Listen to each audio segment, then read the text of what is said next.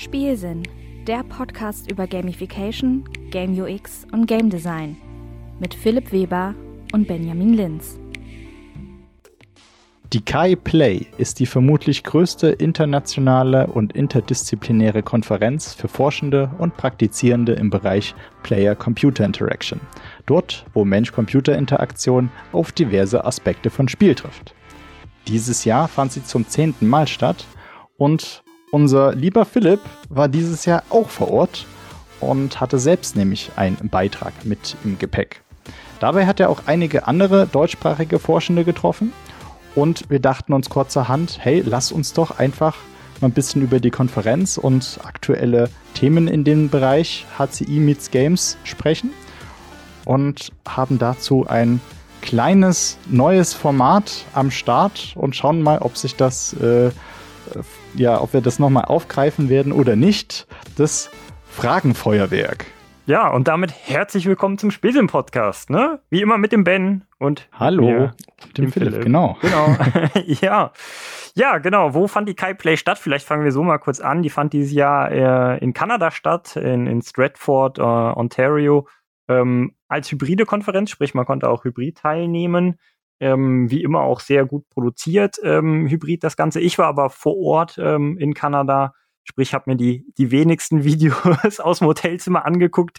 Tatsächlich, glaube ich, nur bei einer Session, wo ich selber meinen Vortrag, glaube ich, äh, vormittags hatte und da war nur eine Session davor und da habe ich gedacht, na, bevor man da vielleicht dann doch aufgeregt noch im Publikum sitzt, ähm, ist man noch ein bisschen länger im, im Hotelzimmer und guckt sich vielleicht die Session davor irgendwie äh, online an und da war das dann auch ganz nett. Ja. Aber das ist ja auch sehr praktisch, dass das funktioniert. Ne? Also kann mhm. man an der Stelle auch nochmal sagen, das ist sicherlich nicht äh, schon beim ersten Mal 2014 so gewesen, dass das Ganze auch hybrid stattfindet. Ähm, vermutlich dann auch eher durch Corona. So genau habe ich mir die Historie der ähm, ich Konferenz nicht angeschaut. Ich glaube auch. Also die haben einen schönen Des äh, Discord, genau, die haben einen schönen Discord-Server auch, ähm, der einen dann durch die Konferenz begleitet und dann haben die auch noch die alten, oder auf dem Discord-Server sieht man dann Kanäle von den alten KaiPlay-Konferenzen und ich glaube, es fing roundabout ähm, Corona an. Vielleicht sogar aber auch schon 2018, 2019, dass sie so ein Discord hatten.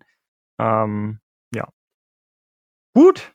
Ja, ja, wie gesagt, äh, ich habe viele Eindrücke ähm, ja, mitgenommen aus Kanada. Fand super spannend, die Konferenz. Und wir haben gedacht, lass hier einfach mal drüber reden. Äh, wie gesagt, nicht nur mit deutschsprachigen Wissenschaftlerinnen und Wissenschaftlern gesprochen, aber da haben wir, oder auch mit anderen gesprochen. Also da kommen Leute ganz unterschiedlicher Nation, Kultur her. Viele finden hier ähm, auch aus, der, ähm, aus dem Bereich der Gamification Group von Juha Mari, da Tampere mhm. Universität. Ähm, da wieder Leute getroffen, aber auch ähm, aus Australien, da Exertion Lab vom Florian Floyd Müller, ähm, damit äh, ja, jemandem gesprochen. Und, ja, also war echt cool. Äh, da sage ich mal, ja, nah dran zu sein an der aktuellen Forschung, da natürlich auch sein eigenes Paper vorstellen zu dürfen. Ja, das, ja. Äh, da kommen wir sicherlich gleich auch nochmal drauf zu sprechen. Aber die deutschsprachigen sind es natürlich, die wir insbesondere bei einem deutschsprachigen Podcast dann auch nochmal zu Wort kommen lassen wollten. Daher quasi der, äh, der Hint. Und ja. jetzt haben wir schon gesagt, äh, neues Format. Also wir wissen noch nicht, ob wir sowas vielleicht häufiger mal machen. Bietet sich mhm. zu Konferenzen ja beispielsweise an ähm, oder generell halt auch als so Wissenstransfer von Sachen, die bei Konferenzen stattfinden, zu Leuten, die in der Praxis arbeiten und da vielleicht jetzt nicht so Zeit haben oder nicht so den, den Zugang, dass wir das so ein bisschen impulsmäßig hier aufbereiten. Aber äh, Philipp, erzähl du doch noch ein paar äh, Gedanken, die du dir da gemacht hast äh, mit dem Format, das aktuell den Namen Fragenfeuerwerk trägt, äh, wo wir natürlich auch gerne noch Namensvorschläge, äh, die besser passen, möglicherweise entgegennehmen. Ja. ja was ja, was hat es damit auf sich? Genau, und wie ist das vielleicht entstanden? Also genau vor einer Woche, wir nehmen das jetzt hier gerade am Sonntag, dem ja, 29. auf. Die Folge erscheint wahrscheinlich dann in drei, vier Tagen auch schon wieder genau. regelmäßig. Heute 100 Jahre Radio, äh, Podcast gibt es noch nicht ganz so lange, aber wir halten uns immerhin ja auch schon äh, über dreieinhalb Jahre. Ja, äh, immerhin. Und genau vor einer Woche, wir haben überlegt, wie wollen wir die Folge aufziehen? Wollen wir überhaupt eine Folge zur Kai Play machen? Wollen wir eine Halloween-Spezialfolge machen? Was wollen wir machen? Und irgendwann haben wir gesagt, ach nee, Kai Play wäre doch cool, was dazu zu machen. Und dann ist aber dann so, dass man, wenn man nur noch ein eine Woche Zeit hat, um einen Gast ähm, ranzubekommen, ist das so ein bisschen schwierig oder um vielleicht sogar mehrere Gäste gemeinsam reinzubekommen, wie wir zum Beispiel in der ähm, gamifizierten Berufsorientierungsfolge hatten, wo wir drei Gäste ne, mit der Jessica Brandenburger, Lukas Schröder und mit der Miriam Krämer, wo wir drei Gäste mit dabei hatten. Das ist natürlich cool, wenn das stattfindet, aber ich habe gedacht, jetzt in einer Woche, das kriegen wir never hin, die Leute, die wir vielleicht haben wollen, in einem äh, Podcast reinzubekommen. Und auch so ein bisschen, vielleicht nicht Kritik, also es ist auch oder ich sag mal, es ist schön, zum einen Deep Dives zu machen, wie wir es jetzt in letzter Zeit hatten, mit Lennart Nacke, mit Thomas Immich, dass wir mal zwei, zweieinhalb Stunden wirklich tief reingehen können in Themen, ja. in Persönlichkeiten, auch mehr darüber erfahren können. Aber ich habe auf der Konferenz gemerkt, da können wir gleich auch noch drüber sprechen, Thema Wissensvermittlung, so im Games User Research oder Game Designer, die, die interessiert vielleicht einfach mehr so dieses breite Wissen, dass man da einfach mal viel abdeckt und jetzt nicht sagt, wir machen jetzt zwei Stunden Deep Dives in Hidden Game Mechanics, zwei Stunden Deep Dives in, ne, was auch immer. Ähm, ich finde die Mischung noch immer gut, dass wir vielleicht beides anbieten und in letzter Zeit hatten wir mhm. halt viel solcher Deep Dives und dann habe ich gedacht, das könnte jetzt so ein Format sein, Fragen Feuerwerk, wo man so ein bisschen wie in einem Feuerwerk Gedankenimpulse setzen kann, ne, dass einem vielleicht auch Licht aufgeht oder sagt, ah, okay, da habe ich noch gar nicht dran gedacht oder das könnte ah, interessant oh. sein. Und, ne, so ein paar Stimmen mal gar nicht vielleicht zu tief rein, sondern so ein bisschen auch Paper anteasern, dass man sagt, ah, interessant, sollte ich mir vielleicht selber durchlesen. Oder wenn ihr, liebe Zuhörerinnen und Zuhörer, sagt, hey, das klingt spannend, der Themenbereich, sonst was, oder das eine Paper, könntet ihr da nicht mal eine extra Folge zu machen, ne? Dann könnte das jetzt, sage ich mal, eine Ausgangsbasis sein, diese Fragenfeuerwerke oder allgemein dieser Konferenzbericht zu sagen, ah, der Bereich ist doch irgendwie interessant, da habt ihr ja lange nichts mehr zu gemacht oder noch nie was zu gemacht. Ähm, macht dort dazu mal was. Ja. Genau. So ein bisschen was hatten wir ja auch schon mal in genau. der Richtung gehabt, äh, zu nennen an der Stelle die Folge 23, wo es um den Games User Research Summit ging ähm, im Jahre 21. Ähm, und auch wenn das jetzt schon wieder Stand jetzt zwei Jahre her ist, sind die Themen, die wir dort besprochen haben, trotzdem auch immer noch aktuell. Also das ist ähm, schon eine spannende Sache. Ähm, oder auch dann ein Jahr später in der Folge 34 im vierten Teil, wo wir ja auch mal kurz einen Formatwechsel gemacht hatten, ähm, wo es dann um den Games User Research Summit 2022 mhm. ging, sowie dem UX Festival äh, in Erfurt, Stimmt. im ersten. Ja. Ähm, da haben wir ja schon mal so ein bisschen einen Conference Talk gemacht und ja, vielleicht kann man so auch die Bonusfolge ähm, zum Game in Siegen äh, betrachten. Mhm. Ähm, mhm. Die hat ja auch vorher noch Stimmt. stattgefunden, also einem ja. ähm, Spielekulturfestival in Siegen. Und ähm, genau, aber jetzt das Ganze halt noch ein bisschen äh, gezielter und vor allem mit Stimmen von außen und äh, nicht nur, dass wir uns über die Themen und Highlights und so weiter unterhalten, sondern ähm, ja, auch, auch andere, auch andere, andere genau, andere zu Wort kommen lassen. Also das Ganze fing dann oder fand dann auch asynchron statt, sprich in der Woche haben wir jetzt die Leute angefragt und gesagt, hey, Hättest du nicht mal Lust, hier neun kleine Fragen jeweils in maximal 60 Sekunden zu beantworten und uns per Sprachnachricht einfach zuzuschicken? Das soll so einen ganz natürlichen, authentischen Charakter haben. Ähm, so haben wir die quasi angefragt, so als, als Background jetzt zum Format. Philipp, Gut. warum ja. denn neun Fragen eigentlich? neun Fragen. Das ist einfach so entstanden. Ich habe auch kurz überlegt, ich weiß, du bist, glaube ich, auch so einer, so dass man so sagt, ah, nimmt man jetzt irgendwie eine coole Zahl, dass man daraus irgendwie ein cooles coolen Formatnamen machen kann, hatte noch an der zehnten Frage überlegt, dann hätte man 60 oder 600 Sekunden insgesamt und 60 Sekunden jeweils. Das bietet sich ja irgendwie vielleicht mehr an, um daraus irgendwie einen coolen Formatnamen sich vielleicht dann noch zu überlegen. Aber irgendwie haben wir überlegt, ne, gemeinsam, oder ich hatte mit einer Liste, hatte ich, da lag ich echt nachts wach und konnte irgendwie nicht schlafen und habe gedacht, bei der dritten ja, oder ich erinnere mich an die Frage, Uhrzeiten, genau, wo du geschrieben hattest. Habe ich gedacht, das hilft ja dann auch, wenn man dann nicht einschlafen kann und vier, fünf Sachen im Kopf hat, einfach niederschreiben, die Gedanken aufschreiben Danach kann man dann gut schlafen. Ähm, und man hat ja dann quasi gearbeitet, in Anführungszeichen. Ja, ähm, ja genau. Und mm, dann waren es halt einfach neun Fragen, die wir so für sinnvoll befunden haben. Aber das ist jetzt natürlich nicht, sage ich mal, das Ende aller Weisheiten. Ähm, wahrscheinlich werden wir diese Schablone, sage ich mal, diesen Fragenkatalog auch noch anpassen in Zukunft, wenn wir das Format weitermachen wollen. Ja. Auch hier ist es ja wieder mal ein Fail, ein First Attempt at Learning, also ein genau. erster Versuch auf einer Lernreise und beim ersten Mal, da äh, ist es ja nicht unwahrscheinlich, dass irgendwas nicht so läuft, wie man sich das gedacht hat. Wahrscheinlich auch noch nicht beim zweiten oder dritten Mal, aber vielleicht ist der Lerneffekt, äh, wenn man etwas zum ersten Mal macht, am größten. Mhm. Ja. Vom Lerneffekt ein kleiner Schwenk zu Sachen, die auch Spaß machen. Ähm, also Lernen sollte ja Spaß machen, äh, im Idealfall, wo Gamification uns ja auch helfen kann und Spiele und Lernen in Spielen. Deswegen ja auch hier unser Podcast Spielsinn. Und ich versuche gerade eine super tolle Brücke zu bauen und weiß nicht, ob es mir gut gelingt ich, ich oder hätte, nicht. Ja. äh, ja, nein, ich wollte zu äh, Anekdoten denn mhm. äh, wenn jemand eine Reise tut, dann kann man ja was erleben und äh, gerade auch dann, wenn man zum ersten Mal irgendwo ist und, und Dinge erlebt. Und ja, unsere Gäste haben dort mal ein bisschen berichtet, äh, was sie so erlebt haben, Kurioses. Kann ich nur sagen, Karaoke. Äh, das war mein erster Kai Play und anscheinend ist das auch normal. Ähm, aber nach dem Konferenzdinner und hat Professor Dr. Lennart Nacke dann Karaoke aufgelegt und sich von nichts stoppen lassen. Und andere natürlich auch. Und da eine Konferenz trotz allem so ein professionelles Event ist, fand ich sehr beeindruckend, wie viele sich da auf die Bühne getraut und echt alles gegeben haben. Das war auf jeden Fall sehr lustig. Und ansonsten finde ich es auch außerhalb der Konferenz ja immer spannend. Es ist ja mal sehr international in anderen Ländern, anderen Kontinenten. Und äh, in Kanada geht's da gerade auf die Halloween-Season zu. Und so beim Ständer durch die Stadt hat man da schon einige interessante Dekorationen auch gesehen oder so Skelette, die aus der Erde kommen und so Sachen. Und das gehört dann auch immer ähm, dazu, halt so die neuen Kulturen und Länder dann auch mit, mit zu entdecken, die dann, wo dann die Konferenz jeweils stattfindet. Ja, unerwartet war sicherlich zu erfahren, dass Stratford der Geburtsort von Justin Bieber ist, was ich noch nicht gehört hatte.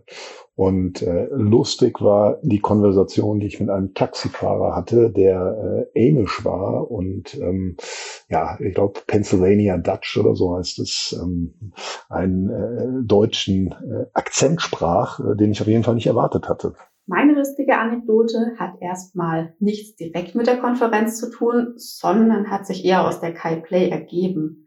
Nämlich auf jeder Konferenz, auf der ich dieses Jahr war, bin ich immer wieder derselben Person über den Weg gelaufen. Und ganz speziell auf der Kai Play wurden wir dann Konferenzbuddies und hoffen uns nun auch mal außerhalb von Konferenzen zu sehen. Ja, in der Tat. Also da fallen mir gleich mal zwei ähm, Anekdoten ein. Zum einen habe ich komplett verpennt, dass ähm, der Montag vor der Konferenz ähm, kanadisches Thanksgiving war und äh, an dem Tag irgendwie das ganze Land lahm liegt, äh, was die Anfahrt dann doch recht erschwert hat. Und gleichzeitig äh, habe ich mich auf dem Rückweg dann auf einmal in einem Auto gefunden mit ganz vielen lieben Kollegen aus Finnland. Und äh, das fand ich total schön und überraschend, dass es da doch so eine große finnische Repräsentation gab. Und ähm, ja, wir sind auch nach Toronto gefahren, dann noch Mittag gegessen, zusammen zum Flughafen. Und das war richtig, richtig schön, so die Konferenz zusammen abzuschließen. Alright. ja, cool. Ja, da waren ja jetzt schon äh, einige äh, lustige Sachen doch dabei, ne? Mhm. Egal, ob es jetzt äh, ist, ob man, dass man erfährt, äh, was da noch für Leute herkommen, was von der Kultur vor Ort mitbekommt oder auch selber in, in Sachen Kultur neben der Konferenz noch Sachen macht. Ähm, da habe ich auch schon woanders was erlebt. Äh, auch in die Richtung ähm, Karaoke. Äh, Marioki hieß das da äh, bei der Sweden Game Conference, die auch die Tage wieder stattgefunden hat. Ähm, auch sehr lustig, also quasi zu Spiele-Liedern dann ähm, Karaoke. Ah, und, okay. Ähm, ja, hier war ja. schon mehr, mehr schon so Backstreet Boys oder so. Ähm, ja, I Want It ja. That Way und so. Ja, das, das kann man ja auch überall, überall kann man das ja anders machen. Aber auch sehr cool, dass äh, Lennart selbst, den wir ja in Folge 50 zu Gast hatten, dann sich dort auch äh, ans, ans, ans Pult stellt sozusagen und äh, Ich meine sogar, der hat das wirklich initiiert, Leute die Technik anheizt. mitgebracht und so und äh, der Ja, das kann ich mir gut vorstellen. Grüße gehen raus. War, warst du auch dabei? Ja. Ich war auch dabei, ich musste mich aber ein bisschen schneller ähm, aus der Schusslinie begeben, weil ich saß tatsächlich fast auf der Bühne so ein bisschen, als die Da war und danach war dann äh, die Karaoke und dann äh, habe ich äh, mir so zwei, drei Lieder angehört und ähm, musste dann schnell den äh, polnischen machen. so, so. Ja, meine, mein Gesangstalent ist da nicht so, ähm, ja, ja, I, I, don't know. Ja, aber das geht ja sicherlich auch äh, anderen dann so. Ähm, ja, ja. ja, Hattest du denn auch ein, äh, ein Buddy gefunden? Jemand, der bisher ja, genau. mit dir das auf jeder Konferenz war? Vielleicht Anekdote. ja sogar aus Finnland. Genau, ja, ja. Ich kam da direkt aus dem Zug raus ähm, und dann habe ich da den Samuel Lato und den Bastian Kodjaka direkt getroffen und die hatte ich beide dieses Jahr schon auf ähm, unterschiedlichen Konferenzen kennengelernt das erste Mal. Den äh, Bastian auf der Mensch und Computer im September im, am Zürichsee in Rapperswil und den Samuli in Hamburg auf der Kai. Und dann war das total witzig, weil die kannten sich auch, haben schon ein Paper zusammengeschrieben und so und die wollten sich, ich glaube, der Bastian wollte mich erst dem Samuli vorstellen und dann meine ich so, ah, direkt, ah, hi Samuli. so, genau, bedarf es quasi gar keiner Vorstellung und äh, genau, wir haben relativ viel dann da Reunion zusammen gemacht, viel erlebt, aber hier auch die Stimme, also genau, den, den Bastian hatten wir gerade schon gehört, äh, Selina hatte sich auch zu Wort gemeldet, äh, mit der hatte ich äh, oder hatten wir auch dann schön noch gesprochen, mit der Linda war ich dann auch noch am Flughafen und so, also Genau, also gerade so mit den deutschsprachigen Leuten viel connected so, aber auch, ne, hatten wir ja gerade auch gehört, das finnische Auto, äh, die kamen auch nicht alle nur von der Tampere-Universität, gerade hier der Christian Guckelsberger, dessen Stimme wir auch gerade gehört haben, von der Aalto University äh, kommend. Ähm, da war auch noch ein anderer äh, Studierender da oder der jetzt fertig ist mit seinem Master, der Retu, ähm, mit dem auch äh, ja, viel Zeit verbracht und ja, viel mit, mit etlichen Leuten coole coole Zeiten gehabt. Aber vielleicht noch meine komischste Anekdote war, dass in meinem Hotelzimmer man nicht das oder es wuchs Efeu rein durchs Fenster und ich habe erst gedacht, das ist strange, habe das dann einer Person gezeigt und gesagt, hey, hier Muss Zimmerservice. So? Äh, vielleicht ist das nicht so gesund fürs Gebäude, weiß ich ja nicht. Ich habe aber zu dem Zeitpunkt gedacht, das Fenster wäre dann zu fixiert oder so. Aber nein, dann fiel mir auf, das war so ein Schiebefenster, man konnte es einfach aufschieben und ich war im Erdgeschoss und davor war sogar noch eine Bank, sprich es war super einfach, für jemanden, der von außen rein will, eigentlich auf die Bank zu Dich steigen. Zu besuchen. Äh, hochzuschieben und reinzugehen, aber die waren tiefenentspannt und meinen so, nö, ach nö, du musst keine Angst haben. Ich meinte auch so, I'm a little bit scared, but if you say Stratford is a nice city, then I'm not scared. Und er so, nee, nee, nee, nein, ist, ist entspannt, weil ich meine, so, vielleicht könnte man ja auch Raum tauschen. Und er so, nö, ach nö. Ich habe echt zwischendrin gedacht, wir haben ja gerade auch gehört, Halloween-Zeit und sowas. Ja mich besucht einer nachts oder so, ähm, als, als Event-Ding noch so ein bisschen so, dass das mit dazugehörte, weil das ganze Hotel war auch so aufgezogen. Ich habe gedacht, das war so Theme Park-mäßig oder Filmkulissen-mäßig angelehnt, wie so ein klassisches Motel aussieht. Ähm, hm. Ähm, also ich hatte so Filme im Kopf wie ähm, No Country for Old Men hier mit, mit Frendo und so, der, der Kollege, äh, vielleicht äh, kennt Leute oder so, aber spielt ja, glaube ich, auch viel in Motels. Ähm, ähm, ja, ja, ich fand es ja, interessant. Amerikanisches Motel, ähm, also auch kanadisch, äh, sagen wir mal nordamerikanisches Motel ist schon äh, auch ein interessanter Schauplatz, ja. Wirkte sehr, also ich war noch nicht in Amerika, war für mich jetzt auch allgemein die erste Reise abseits von Europa. Ähm, wirkte sehr amerikanisch für mich allgemein, so Kanada, die Region, in der wir da waren. Also sehr geradlinige Straßen, viele SUVs, Pickup-Trucks, ähm, Fastfood-Läden, so Wendy's, äh, Tim Hortons, äh, natürlich auch alles mal mitgenommen, ausprobiert. Ähm, aber da merkt man auch schnell, okay, das macht man dann mal zwei, drei Tage und dann sagt der Körper oder der Kopf auch, ach, könnte mal wieder ein bisschen was gesünderes Essen geben. Aber das Konferenzessen zum Glück war dann nicht äh, so Fastfood-lastig, das war dann sehr gut. Ja, hol uns doch vielleicht noch mal kurz ab, äh, wo denn das Stratford eigentlich liegt. Dort gibt es ja die University of Waterloo. Genau. Aber äh, der Ort heißt ja jetzt auch nicht Waterloo, sondern der heißt ja. Stratford. Und ja, ist in Kanada. Ist, genau, es ist, es ist eh allgemein witzig. Also man landet in Toronto und fährt dann, glaube ich, gute, ich glaube, es waren 100 Kilometer südwestlich, also nach links unten von Toronto aus, äh, mit, der, mit der Bahn oder mit dem Auto, wie auch immer. Äh, die Bahn fährt da auch nur einmal am Tag. Ähm, der, der Via Rail ist auch gar nicht ja, Wenn sie denn fährt und nach Plan, das ist ja schon mal gut, wenn es verlässlich ist. Ne? Also 15 Minuten bis eine Stunde Verspätung hat dann der Zug, der auch nur einmal am Tag kommt. Er kommt halt, wann er kommt und dann das war echt so wie der Zug nach Hogwarts, so ein bisschen vom Gefühl. ja, so ein Happening. ja, ja, genau, so ein Happening. Da wird auch extra die Treppe ausgeklappt von der Person, von so einem Schaffner und so. Und da kommst du quasi gar nicht so rein wie hier in deutschen Zügen so. Also da brauchst du schon quasi Hilfe, dass hier einer, wie gesagt, die Treppe ausrollt und so. Und naja, genau. Und äh, dann fährt man halt da so, ich glaube, gute 100 Kilometer noch äh, in die Richtung. Also mit dem Zug waren es, glaube ich, zwei Stunden. Der ist dann auch nicht so schnell, wie man vielleicht merkt. Ähm, genau, und dann fährt man aber durch Hamburg, durch Berlin, durch Stratford, durch, und man denkt okay. so, hey, können die sich keine eigenen Namen ausdenken? Ähm, Genau, nur, nur, ne, deshalb, weil Stratford gibt's ja auch in England. Wenn man das normal googelt, ja. landet man, glaube ich, eher in, in England und nicht in äh, Kanada. Und genau, ich glaube, die haben 30.000 Einwohner. Wir haben gerade schon gehört, äh, Justin Bieber war da mal oder kommt daher, ist zumindest irgendwie so ein bisschen damit affiliated, sage ich mal. Ähm, und, und Amish, vielleicht daher dann auch die, äh, die deutschsprachigen Städte? kann, kann sein. Also hm. ganz so im Detail habe ich mich dann da nicht auseinandergesetzt mit der Kultur, aber ähm, ja, das wäre genau. eigentlich noch ein schöner Slot für so eine Konferenz, oder? So ein äh, Welcoming, ein bisschen ja. Kultureinführung. Wo sind wir hier? Schön, dass ihr alle da seid. Genau, was immer wieder betont wurde, auch vor ganz vielen Präsentationen, ist so ein Territorial Acknowledgement ähm, gewesen, mhm. dass man sagt, hier, man darf hier das äh, Land nutzen von den ne, ursprünglichen ähm, die ja, Leuten, indigene Bevölkerung. Genau, genau, dass mhm. man denen so ein bisschen was, ne, einen Dank zurückgibt und sagt, hey, ne, ähm, dass man da einfach nochmal dem ein bisschen Würde und Respekt entgegengibt mit so einem Territorial Acknowledgement und ähm, genau.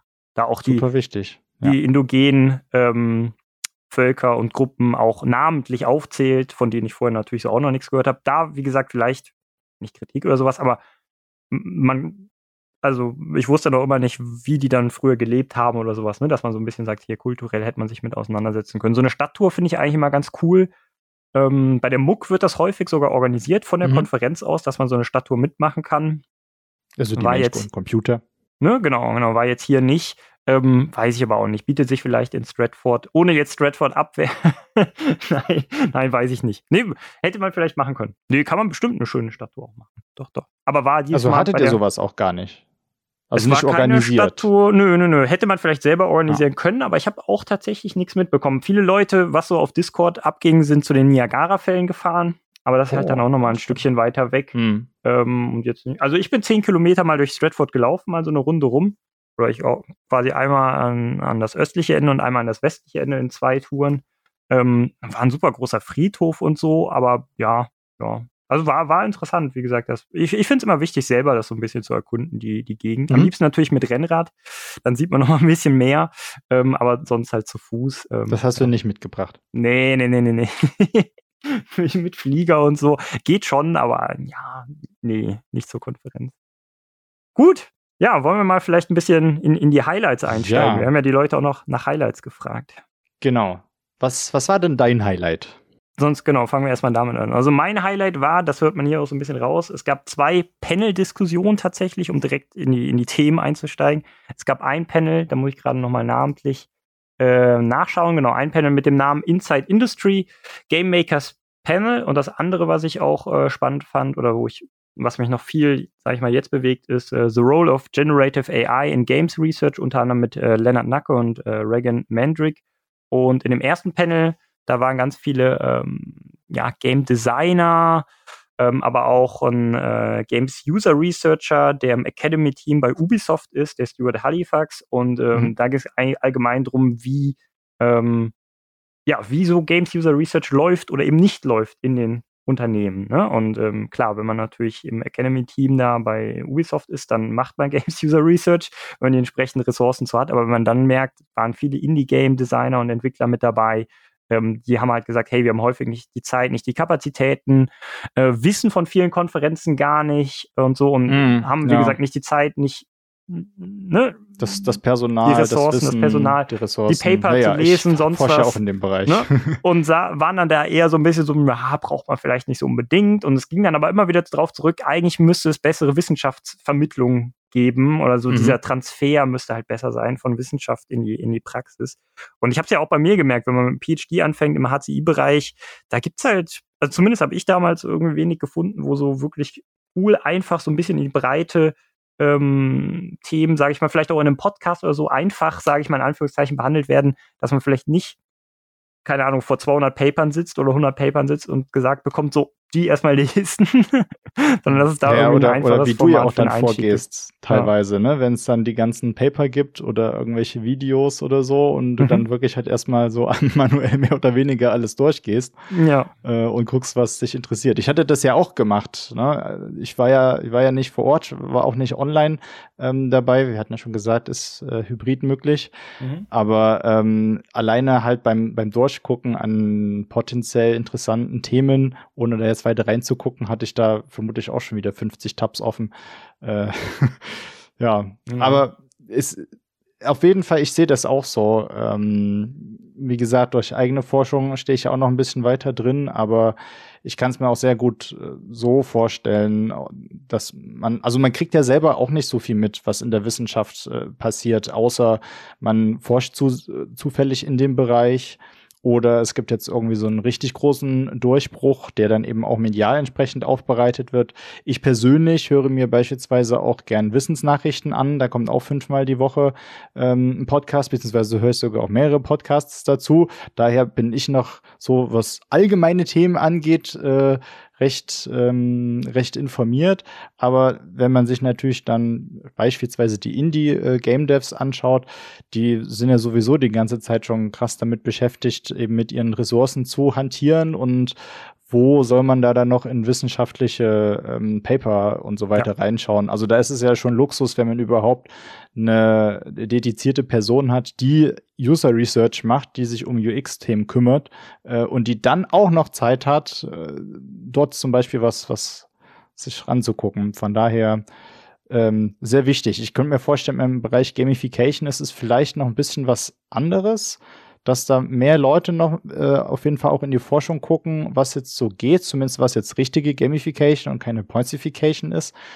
Ähm, um halt zu gucken, gibt es vielleicht jetzt noch neue Forschung in Sachen Motivationsmodelle etc. Oder äh, wie wir es ja auch äh, vorher schon mal im Podcast hatten, ähm, dass die Forschung zu einzelnen Elementen ähm, da ist, aber äh, jetzt weniger halt auch die, die Wechselwirkung von denen und, und solche Sachen und die würden einen ja schon auch in der, in der Praxis unterstützen. Mhm. Außer die Fälle, die man praktisch bearbeitet, ähm, sind halt schon ähnlich. Aber das ist halt eine, eine, eine praktische ähm, Sichtperspektive, die ich jetzt auch nur hypothetisch äußern ja, kann. Ja. Und es wird halt perspektivisch immer mehr, ne, mit der Paper-Flut, sage ich mal. Ne? Da hängt ja. ja. das zweite Panel zusammen mit der, mit der ne, AI in Games äh, Research.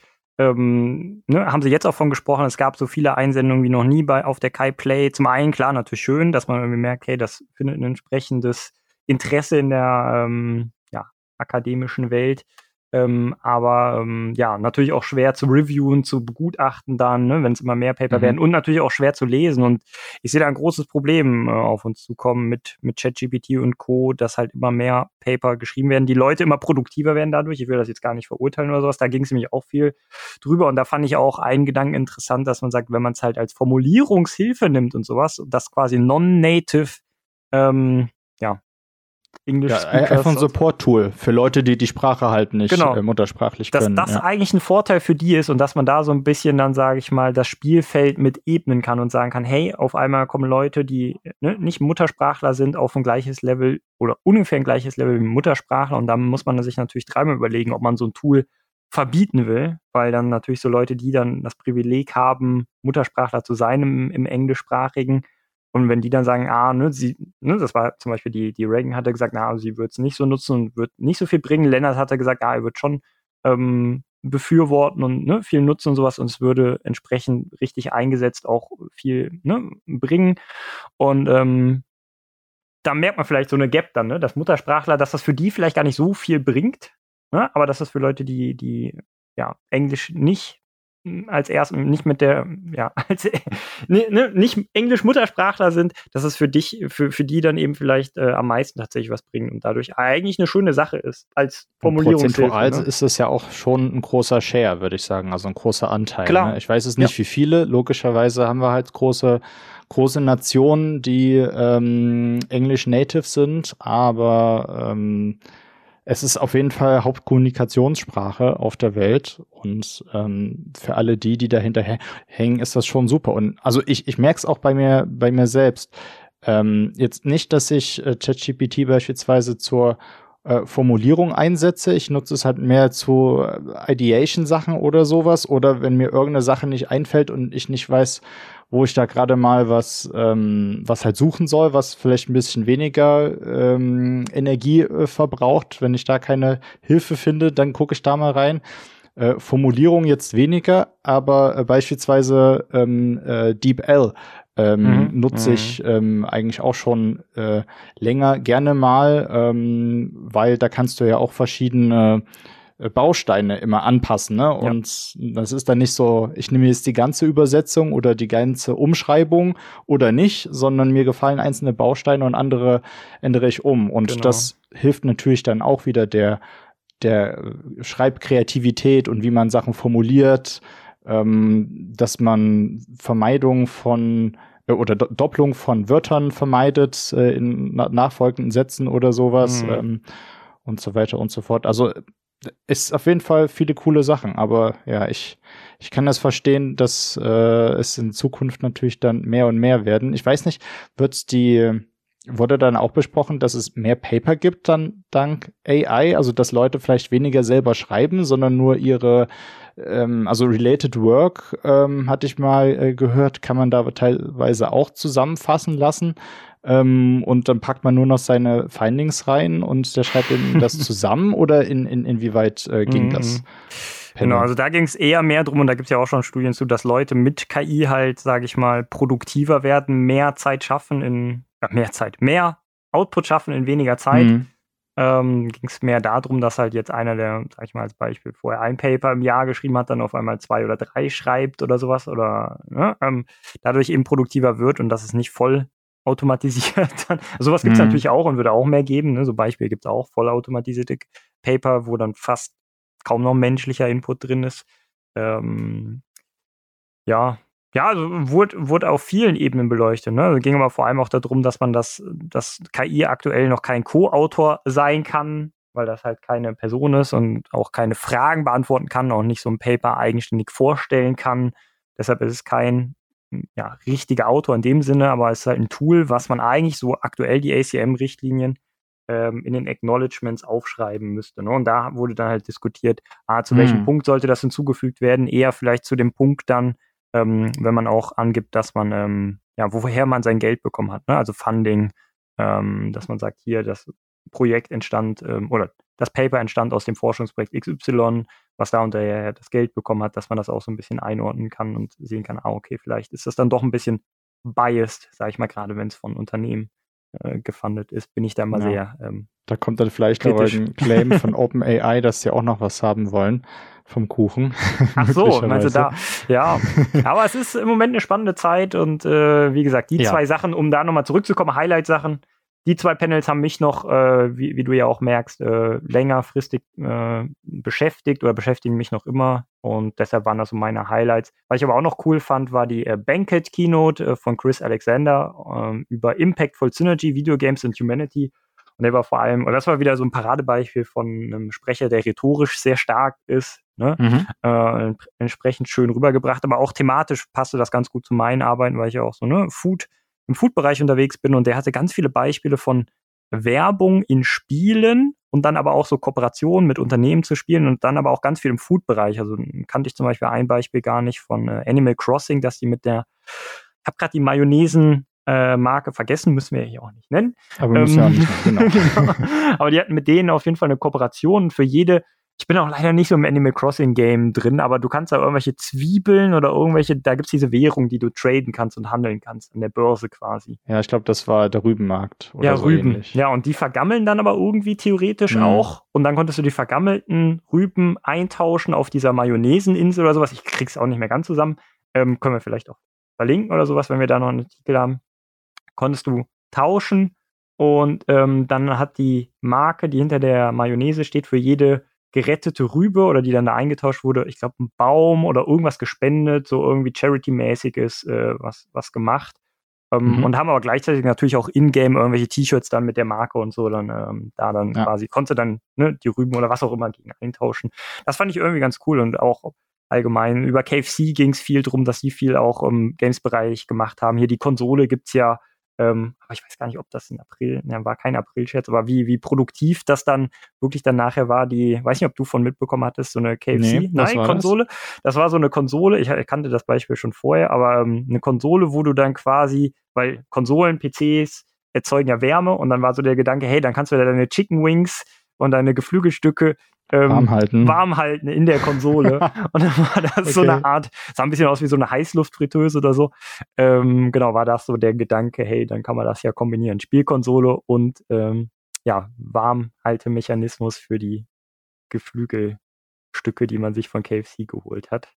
Ähm, ja, genau. Nee, das fand ich ganz gut. Aber vielleicht, weiß ich nicht, wenn du, wenn du sonst noch was dazu hast, würde ich sonst einfach mal unsere. Ich denke, du hast ja schon jetzt auch die ähm, quasi die, die, die Highlights oder die Lessons learned äh, schon mitgetragen aus den Panels mhm. ähm, oder der Keynote oder gibt es da noch was, was du hinzufügen Nö, möchtest? Nö, würde ich nicht Stelle? sagen. Ich wäre mal gespannt auf die Highlights von den anderen Leuten noch. Ja, dann lass ne? uns mal reinhören. Dann hören wir mal rein. Für mich war die Kai Play insgesamt ein tolles Erlebnis und dabei war definitiv der Mentoring Luncheon Highlight für mich. Stellt euch vor, ihr habt die Chance, mit Designexperten und Expertinnen aus der ganzen Welt zu plaudern und das in einer entspannten Runde, wo man einfach jede Frage, die man hat, loswerden kann. So eine Möglichkeit habe ich bisher noch auf keiner anderen Konferenz erlebt. Und was ich daran besonders beeindruckend fand, war die Offenheit dort und fand zum Beispiel auch das Angebot von meiner Mentorin dort toll, mich jeder Person aus der Community, die ich kennenlernen wollte, vorzustellen. Für mich war die Konferenz selbst das Highlight. Das war meine erste ähm, Kai-Play seit Corona und äh, einfach nur super, super cool, ähm, die Community wieder als Ganzes zu treffen. Und ich habe mich echt gefreut, dass ähm, wieder meine Erwartungen ziemlich viele sich auf den Weg in dieses äh, kleine Städtchen Stratford in Kanada gemacht haben. Und dann gab es natürlich noch jede Menge super coole Papers. Und von denen fand ich, glaube ich, natürlich ganz viele toll, aber ganz besonders toll ähm, Conversations with Pigeons, was auch ein Best Paper Award gewonnen hat und ja, einfach zeigt, dass Spiele so viel mehr sein können als nur Unterhaltungsprodukte und uns ähm, äh, einen Leitfaden, ein Framework an die Hand gibt, um äh, transformative ähm, Spielererfahrungen zu generieren. Also finde ich ganz spannend und ähm, ebnet, glaube ich, die ja, bereitet uns vor auf, auf ganz viele interessante Folgearbeiten. Ja, einerseits sicherlich auf der Konferenz zu erfahren, dass es so etwas wie Food-Influencer gibt und dass man mit Lebensmitteln oder Essen technologisch unterstützt interagieren kann. Und am Rande der Konferenz sicherlich die ähm, legendären Maximalkraftversuche auf der Flachbank von Herrn Dr. Samulilato. Und da gab es mehrere Dinge. Ähm, zum einen fand ich beide Kinos auch sehr spannend, weil beide auch eine Verbindung zur Industrie hatten. Und dann gab es auch direkt am ersten Abend sehr viele coole Demos zum Ausprobieren, was immer auch sehr viel Spaß macht auf der einen Seite. Und zum anderen fand ich da auch einfach die neuen Errungenschaften einfach sehr cool, dass man das direkt mal ausprobieren kann. Und da ist mir zum Beispiel die Arbeit von Rakesh Patibanda im Gedächtnis geblieben vor allem. Uh, Fused Spectatorship. Und da ging es darum, dass ein Computer, der, also im Prinzip ein Prototyp, der an beiden Armen von einer Person befestigt wird, und dann spielt der Computer über EMS Stimulierungen mit deinen Muskeln und deinen Armen zum Beispiel Schnick, Schnack, Schnuck oder ähnliche Spiele gegeneinander. Also rechter Arm gegen den linken Arm, ohne dass man da selber eine Handhabe drin hat. Also auch ein bisschen unheimlich irgendwie, aber auch super spannend. Um, ähm, und dann ist es generell einfach super schön, die Leute wieder zu treffen, die man auch von anderen Konferenzen kennt. Ja, cool. Das war ja auch, also ich finde unser Format schon mal gut. Erstmal, weil wir echt jetzt hier nochmal ganz andere ähm, Sachen, Highlight-Spots ähm, wieder ne, in den Kopf gerufen bekommen. Hier die Demo-Session jetzt gerade zum Schluss, äh, was wir noch gehört haben, klar, die noch zu erwähnen, aber auch, ja, so viele andere Sachen. Mentoren-Lunch wurde genannt. Ja. Ähm, auch eine coole Sache. Stell genau, mir gut vor. Genau. Ähm, ja, sehr schön. Was war das mit dem Conversations with Pigeons? Ja, also genau. Konversation genau. mit Tauben, das klingt sehr interessant. Genau, das war auch ein Paper, das war, war echt interessant. Ich habe es mir auch im Detail durchgelesen. Ähm, da ging es um, es ist nur schwer zusammenzufassen, jetzt auch in so kurzer Zeit. Und ich habe es jetzt auch eigentlich nicht von den, keine Ahnung, 20 Paper oder sowas, die ich jetzt vorbereitet habe, hierfür nicht, eigentlich dafür äh, nicht aufbereitet, aber ich versuche mal ungefähr zusammenzufassen, aber da ging es halt um so ähm, Perspective Changes oder um Spiele, die so ein bisschen mit den Erwartungen dann brechen, dass du eigentlich bestimmte Erwartungen an die hast und die dann ähm, gebrochen werden. Und dann so Beispiele wie Hateful Boyfriend, hier dieser mhm. Pigeon Simulator, deshalb hieß das Paper auch so, wo man Tauben daten kann. Da war aber auch Undertale drin, Papers, Please. Ähm, also schon sehr, aber ich sag mal, da braucht man entsprechende Game Literacy, um diese Spiele, also man muss die Spiele am besten gespielt haben, um das nachvollziehen zu können, finde ich, das Paper. Und ähm, in, in einer gewissen Form brechen diese Spiele halt immer so ein bisschen mit deinen Erwartungen. Die machen halt, sage ich mal, so was Besonderes.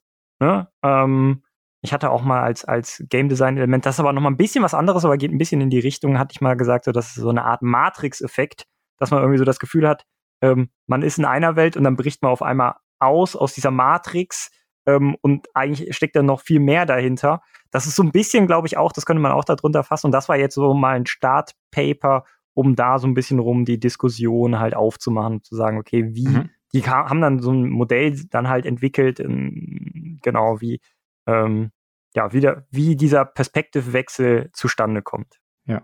Ja, Keynotes hattest du ja auch schon äh, erwähnt, äh, sind natürlich immer irgendwie interessant äh, mhm. aufgehangen.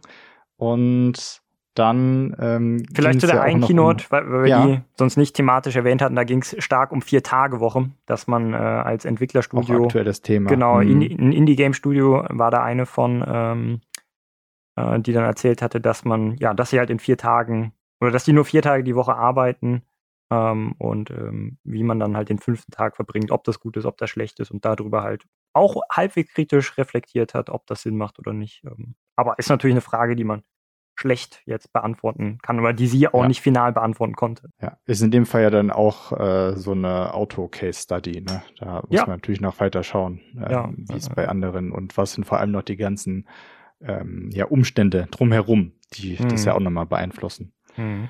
Ja. Und äh, Food-Influencer wurden auch genannt. äh, zählst du da auch dazu da, mit deinem da Paper? Weiß ich, weiß ich nicht. Ich glaube, der spielt ein Jahr, aber da geht es ja eigentlich nicht um Food-Influencer. Ähm, weiß ich nicht so ganz, ob er da die, die Keynote meinte von dem Chris Alexander, wo es ein bisschen um Food ging, oder ob er da die Gespräche mit mir meinte, ähm, als ich erzählt habe, dass wir auch zu Food-Influencern geforscht haben in der Vergangenheit. Äh, da das Kai 2021 Paper. Ähm, ja, genau. Das ist jetzt an so einem Format schwierig, kann man jetzt nicht zurück die, die Frage zurückstellen, was er da jetzt genau mit meint. Ähm, aber ich denke, ähm, oder ja, ja, also, aber vielleicht wäre es eine gute Überleitung gewesen, stimmt, genau, um das mal so auf, aufzunehmen, genau, um thematisch einzusteigen, hatten wir natürlich ein Paper da und mit wir meine ich äh, die, die gute Diana Grüger, Julian Weiblen, äh, Thomas Ludwig und ich, wir hatten ein Paper da ähm, über How gamified are sustainable food apps applying the gameful design heuristics to evaluate sustainable food apps. Ähm, genau, und das habe ich da normal vorgestellt als äh, Long Paper, so wie die anderen Leute auch. Ähm, und wir hatten jetzt überlegt, ob wir da nicht auch das gleiche Fragenfeuerwerk-Format äh, genau. einfach mal für das Paper machen, dass wir da jetzt nicht zu. Also zum einen, dass ich das Format auch selber mal teste, jetzt auch live und vielleicht merke, wie schwierig. Fühlt sich auf der anderen ist. Seite an. Ne? genau. wieder, wieder alles schön äh, user-centered. genau.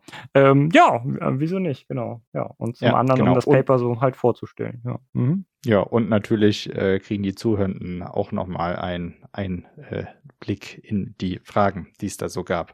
Du hattest ja äh, auch mitgegeben, dass die Leute eine Minute Zeit haben, mhm, mhm. um ihr äh, Paper vorzustellen. Deswegen ja. schauen wir mal, ob wir das auch in dem Rahmen hinkriegen.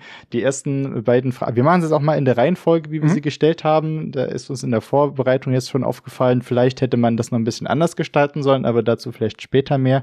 Genau, die ersten beiden Sachen drehten sich um Highlights und Anekdoten.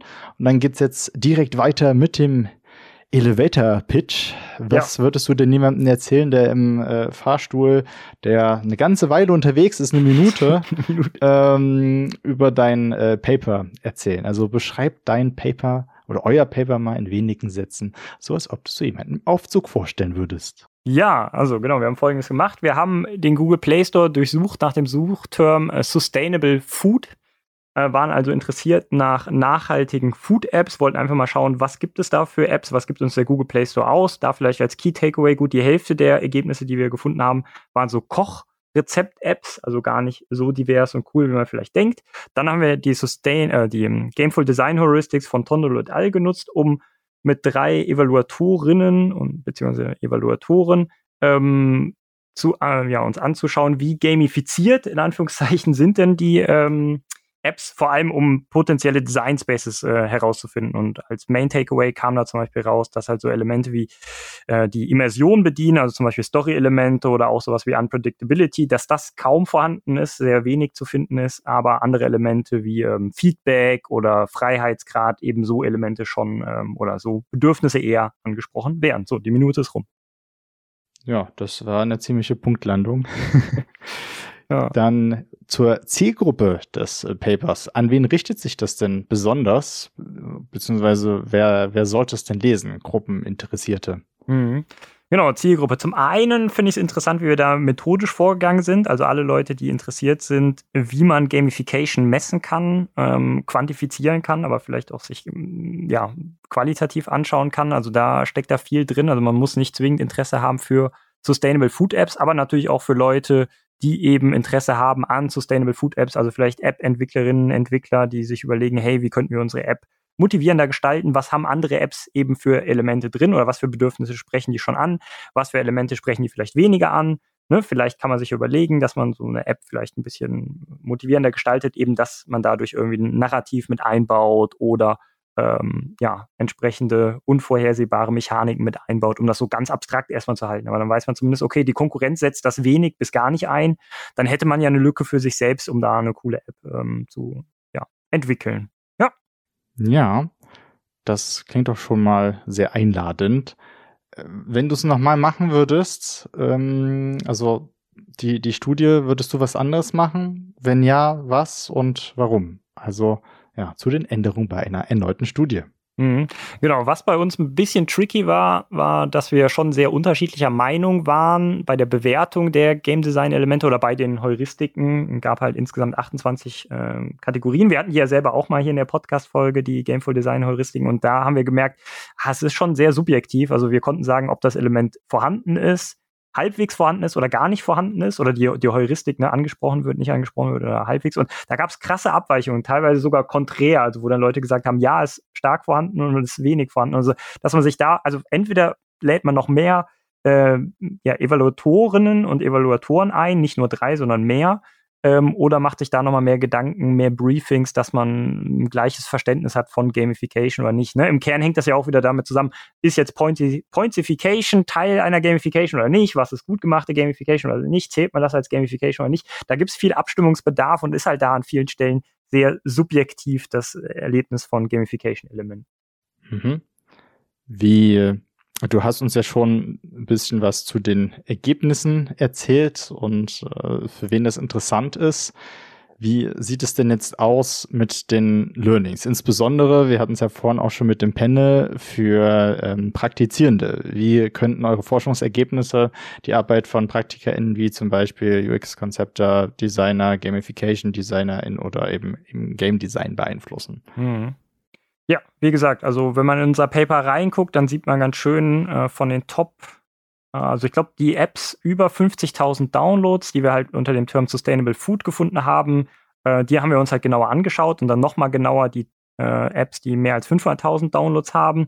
Und da macht es halt Sinn, einfach so, also wir haben die uns halt im Detail, wie gesagt, angeschaut, ähm, wenn man da in dem Bereich unterwegs ist, zu sagen, okay, was gibt es denn für andere Apps schon? Es gab zum Beispiel auch äh, so Scanner-Apps, wo man dann äh, Nährstoffe und sowas, oder wo man genau Nährstoffe scannen konnte und auch so ein bisschen vielleicht auch in Bezug auf die Nachhaltigkeit sehen konnte, wie nachhaltig war das jetzt. Äh, Too Good To Go hatten wir zum Beispiel auch als, als App mit dabei. Und wenn man da in dem Bereich ungefähr unterwegs ist, entweder selber schon eine App hat und überlegt, wie kann man das weiterentwickeln, ähm, oder in die Kategorie rein will, macht das halt äh, Sinn, sich das Paper mal anzuschauen und einfach zu sehen, ne, macht es vielleicht Sinn, entsprechende Designelemente einzubauen oder nicht. Alles klar. Wie sieht's denn mit äh, Folgepaper und Future Work aus? Kannst du uns sagen, ob ihr bereits an einem weiterführenden Paper arbeitet, ähm, das an das äh, eben vorgestellte anknüpft oder wo siehst du Anknüpfungspunkte für zukünftige Arbeiten, falls andere Forschungsgruppen auf eurer Arbeit aufbauen wollen würden? Ja. Ähm, tatsächlich sind wir selber aktuell nicht dran, kann aber noch in Zukunft wieder kommen. Ähm, man könnte, wie gesagt, ein ähnliches also man könnte sich andere Kategorien angucken, nicht nur Sustainable Food, sondern halt ne, jede x-beliebige andere App theoretisch. Ähm, was man auch noch machen könnte, ja, ist äh, genau das ganze Thema, wenn man mehr auf die Methodik eingeht, äh, zu sagen, okay, vielleicht kann man halt sowas wie eine äh, SUS, also System Usability Scale oder UEQ, User Experience Questionnaire, Attractive, so einen quantitativen Fragebogen für Gamification entwickeln, weil meiner Meinung nach gibt es da noch nichts zu. Ähm, und das wäre eigentlich fast am spannendsten als Research Gap zu sagen, okay, das Paper bereitet das mal methodisch so ein bisschen vor, aber wir hatten da Probleme ne, in der Quantifizierung. Vielleicht kann man halt eben sowas ähnliches wie ein UEQ eben auch für Gamification machen, das wäre auf jeden Fall cool, da hätte ich am meisten Lust zu. Ähm, aber genau, falls da einer Interesse hat, in der Richtung unterwegs ist, meldet euch gerne bei mir. Ja, wie sieht's denn mit der Verbindung zur eigenen Arbeit aus? Also inwiefern steht das vorgestellte Paper im Zusammenhang mit dem, was du halt sonst, äh, wo du sonst dran arbeitest oder deinen persönlichen Forschungsinteressen allgemein? Mhm, genau, ich bin gerade in den letzten Zügen, meine Doktorarbeit zu beenden. Im besten Fall bin ich ja in einem guten halben Jahr, vielleicht auch ein bisschen früher schon durch mit der Doktorarbeit und die beschäftigt sich ähm, über oder die beschäftigt sich mit Human Food Practices, speziell im Kontext von Human Food Interaktion und da ist das natürlich spannend, wie ähm, ja allgemein, oder da schaue ich mir allgemein an oder habe mir angeschaut, kumulativ promoviert, die Paper sind alle schon zusammengeschrieben, wie Mensch, Technik und Essen in welcher Form auch immer miteinander interagieren, wenn die drei Komponenten zusammenkommen. Ähm, und da ist das ein Teil von, wobei das jetzt wahrscheinlich aber auch nicht äh, Kern meiner Promotion wird. Jetzt hier das Paper, aber wie gesagt, meine Forschungsinteressen sind auch im Bereich ähm, Gamification, Playful Design. Da passt das ganz gut. Und wir hatten speziell ein Paper von Ferran Altariba Bertran et al., der sich Playful oder spielerische Apps mal im akademischen Kontext angeguckt hat. Und da haben wir gesagt, hey, es macht ja einfach mal Sinn, auch sich äh, den, den App-Kontext, den Praktika-Kontext ähm, anzugucken. Ja, möchtest du die letzte Frage auch noch beantworten zu den Kontaktmöglichkeiten oder ist das schon Na, durch, durch ich Podcast glaube, und hier, alles genau, gegeben? Ich, ich glaube hier im Podcast, äh, ja, ich glaube, ihr wisst, wie man mich kontaktieren kann. Ansonsten, ja, wobei die E-Mail-Adresse hat sich ein bisschen geändert, wenn ihr mich ähm, an, der, an der Uni erreichen wollt. Ich weiß gar nicht, ob ich es mal im Podcast gesagt hatte, aber seit Mai oder Juni diesen Jahres bin ich jetzt äh, an der Fernuniversität Hagen angestellt. Sprich, da am besten über folgende E-Mail-Adresse erreichbar: äh, philipp.weber.fernuni.de hagen.de. Ähm, ich bin aber oder werde mein Promotionsstudium noch in Siegen beenden, bin dadurch jetzt aktuell ähm, ja, bei beiden Lehrstühlen äh, affiliated und ähm, genau, schreibt mich einfach an, gerne aber auch LinkedIn. Ähm, das genau. sollte ja gleich bleiben. Ja, genau. Gut, ja, danke dir. Ja, wie hat sich's für dich angefühlt? Ja, gut tatsächlich. Also ich habe mir natürlich vorher ein bisschen Gedanken gemacht, so unter der Dusche und so mal, ne, was man sagen mhm. könnte. So ein bisschen, ich glaube, es macht schon Sinn, da die Fragen vorher zu kennen dass man so die mitnehmen kann und mal so zwei, drei Tage drüber nachdenken kann. Ich hatte jetzt aber auch gar keine Stichpunkte. Ähm, genau, hatte mir nur vorher so ein bisschen was überlegt und ähm, ja, also ich fand es, glaube ich, ganz gut. Hm, also. Ja, ich fand auch jetzt so als ersten Eindruck, äh, hat man schon mal einen guten Überblick bekommen. Und damit gehen wir auch mal ein bisschen tiefer rein, oder was heißt tiefer rein? So tief gehen wir ja nicht rein, aber in einzelne äh, Themenblöcke. Ja. Und ähm, jetzt haben wir ja schon mit, mit Gamification ähm, angefangen. Du hattest hier in unseren äh, Unterlagen noch einen, noch ein Paper rein ähm, mit einem interessanten Thema. Möchtest du dazu vielleicht noch kurz was genau, sagen? Genau, ein paar, ein bisschen was kann ich dazu sagen. Und zwar gab es auch noch ein Paper in dem gleichen äh, Panel mit dem Namen From Points to Progression, a Scoping Review of Game Elements in Gamification Research with, with a Content Analysis of 280, 280 Research Papers. ja, wir sind ja deutscher Podcast. Sehr gut. Ne? Ja, achso. Des, deshalb okay. spreche ich, deshalb sage ich auch Heuristics und nicht Heuristics oder wie man sonst sagt, habe ich glaube ich. Okay, okay. Nein, Spaß. Das ähm, sind die ähm, Details. genau. Ähm, genau, von Stuart Halifax, äh, Maximilian Altmaier, Christina Köln, Maria Rauschenberger und Lennart Nacke. Und die haben sich ja entsprechend viele Research Paper angeschaut und geguckt, wie werden denn Game Design Elemente da definiert? Werden die denn eigentlich trennscharf definiert? Und häufig werden die halt nicht so gut definiert. Ne? Da fängt es halt wieder an, so wie definiert man denn einzelne Design Elemente? Und dann haben die insgesamt für, ich glaube, 15 Game Elemente, die am häufigsten genannt wurden und in mindestens 20 Papern ähm, vorkamen. Also schon jetzt sage ich mal die Mainstream Elemente wenn man so will, ähm, haben da dann eben mal jetzt Definitionen vorgegeben, vorgeschlagen, basierend von diesen, äh, von den anderen Papern, die sie sich angeguckt haben. Und ich denke, das macht schon auf jeden Fall Sinn. Ich habe mir das Paper noch nicht im Detail angeschaut, habe es aber auf jeden Fall auf meiner äh, Watchliste, sage ich mal. Ähm, und ähm, ja, bin da, bin da gespannt, mehr zu erfahren oder im, im Detail dann eben die Definition zu lesen. Also jeder, der irgendwie Interesse hat an Gamification Research, ähm, in welcher Form auch immer oder ja, ist da, glaube ich, gut aufgehoben, mit dem Paper da mal reinzuschauen. Genau. Wir werden euch auf jeden Fall auch die Paper, die wir hier nennen, verlinken, weil dazu gibt es ja, also erstens gibt es die Paper selbst und mhm. darüber hinaus ja auch nochmal äh, voraufgezeichnete Talks. Und vor Ort fanden die dann aber nochmal live statt, ne, wenn ich dich richtig verstanden hatte. Genau, genau. Sofern die genau. Leute äh, ja. da konnten und jetzt nicht zum Beispiel krank zu Hause lagen oder so. Ja. Gut. Mhm. Ja. Ähm, so. Was nicht weit weg ist von Gamification, ist ja auch Exergaming, also wo man versucht durch Bewegung ähm, oder im Bereich Bewegung ähm, zu, zu gamifizieren. Und das Ganze kann ja auch in der virtuellen Realität stattfinden. Mhm.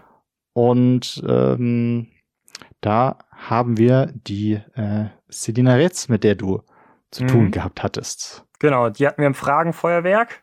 Ja, genau, die hatten wir im Fragenfeuerwerk. Genau, genau. Vielleicht, genau, ein bisschen Intro, genau, wer, wer ist Selina Reetz? Weil die Frage hatten wir halt nicht. Die Leute sollten sich nicht selber vorstellen. Das machen wir hier als Service quasi. Wir müssen ja auch noch was zu tun haben. genau.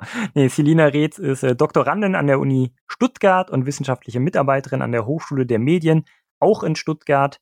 Und äh, zusammen hat sie das Paper geschrieben mit äh, Axel Braun, Thomas äh, Klotzbier, Sabia Gelal, und Nadia Schott. Äh, und äh, sie hat ein Short Paper geschrieben, beziehungsweise Work in Progress, so wurde das äh, genannt hier auf der Kai Play mit dem Titel Towards Co-Creative Interdisciplinary Exagame Design Processes, a Theory-Based Approach of a VR Exagame Fall Prevention Training. Das heißt, was man so aus dem Titel lesen kann, geht es darum, dass man ähm, verhindert, äh, dass vor allem gerade ähm, äh, elderly people ähm, also halt ältere Leute dann hinfallen, ne, so ein bisschen Sturzprävention ähm, in einem VR-Spiel, Virtual Reality-Spiel mhm. und ähm, da auch mit den Leuten zusammen äh, was designt wurde und ja, auf jeden genau. Fall ging die Designprozesse. also jetzt bin ich mal, genau. bin ich mal gespannt, was sie, was sie selber über ihr Paper sagt. Wir wissen alle aus dem eigenen Umfeld, dass mit fortschreitendem Alter die gesundheitlichen Risiken zunehmen. Kennt ihr die geriatrischen Riesen? Das sind Herausforderungen wie Immobilität, Sturzgefahr und kognitive Einschränkungen. Für diese gibt es bereits effektive und präventive Maßnahmen, aber oft werden diese nicht durchgeführt. Irgendwie müssen also die Leute motiviert werden. Und genau hier kommen Exagames ins Spiel, da sie die ideale Verbindung von effektivem Training und motivierende Games darstellen können. Bei sehr vielen Extra-Games kommt aber leider einer dieser beiden Aspekte zu kurz. Das heißt, um ihre volle Wirksamkeit zu entfalten, brauchen wir ganzheitliche und interdisziplinäre Ansätze.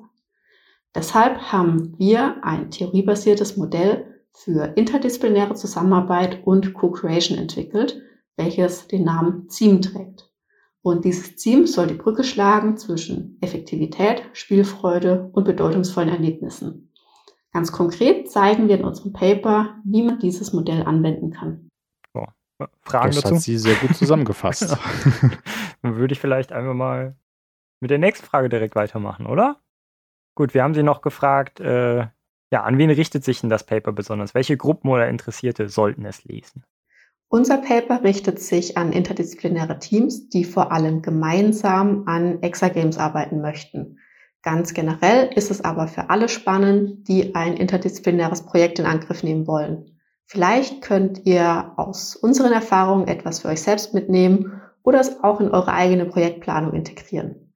Im Paper selbst sprechen wir Menschen aus der Wissenschaft und aus der Praxis an, insbesondere aus den Disziplinen Game Design, UX Design und der Sport- und Bewegungswissenschaft. Mhm. Finde ich auf jeden Fall einen sehr coolen Ansatz, direkt im Paper dann schon äh, verschiedene ähm, Leute oder Gruppen, für die es interessant sein könnte, äh, anzusprechen. Und hier quasi, das, that, that's for you. Mhm. Ja, gut, ich bin gespannt äh, bei der nächsten Frage.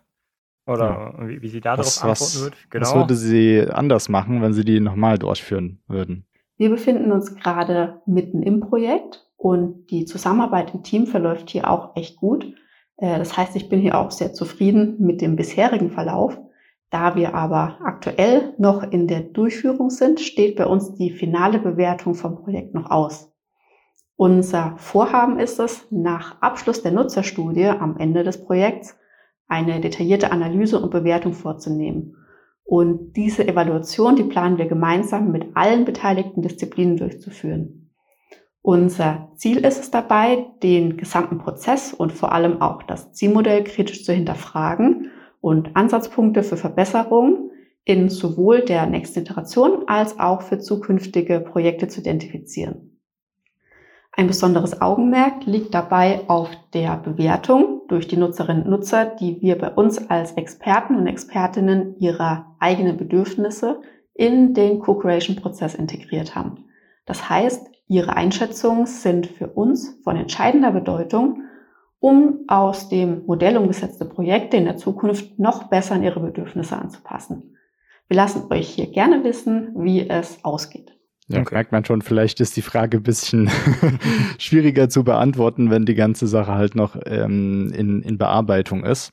Aber äh, an der Stelle ist es ja auch schon schön, so einen Ausblick zu bekommen, was noch alles ansteht.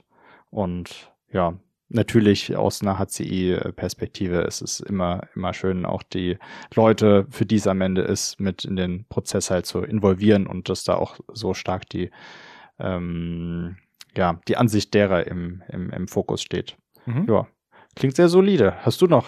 Nö, nö, nix.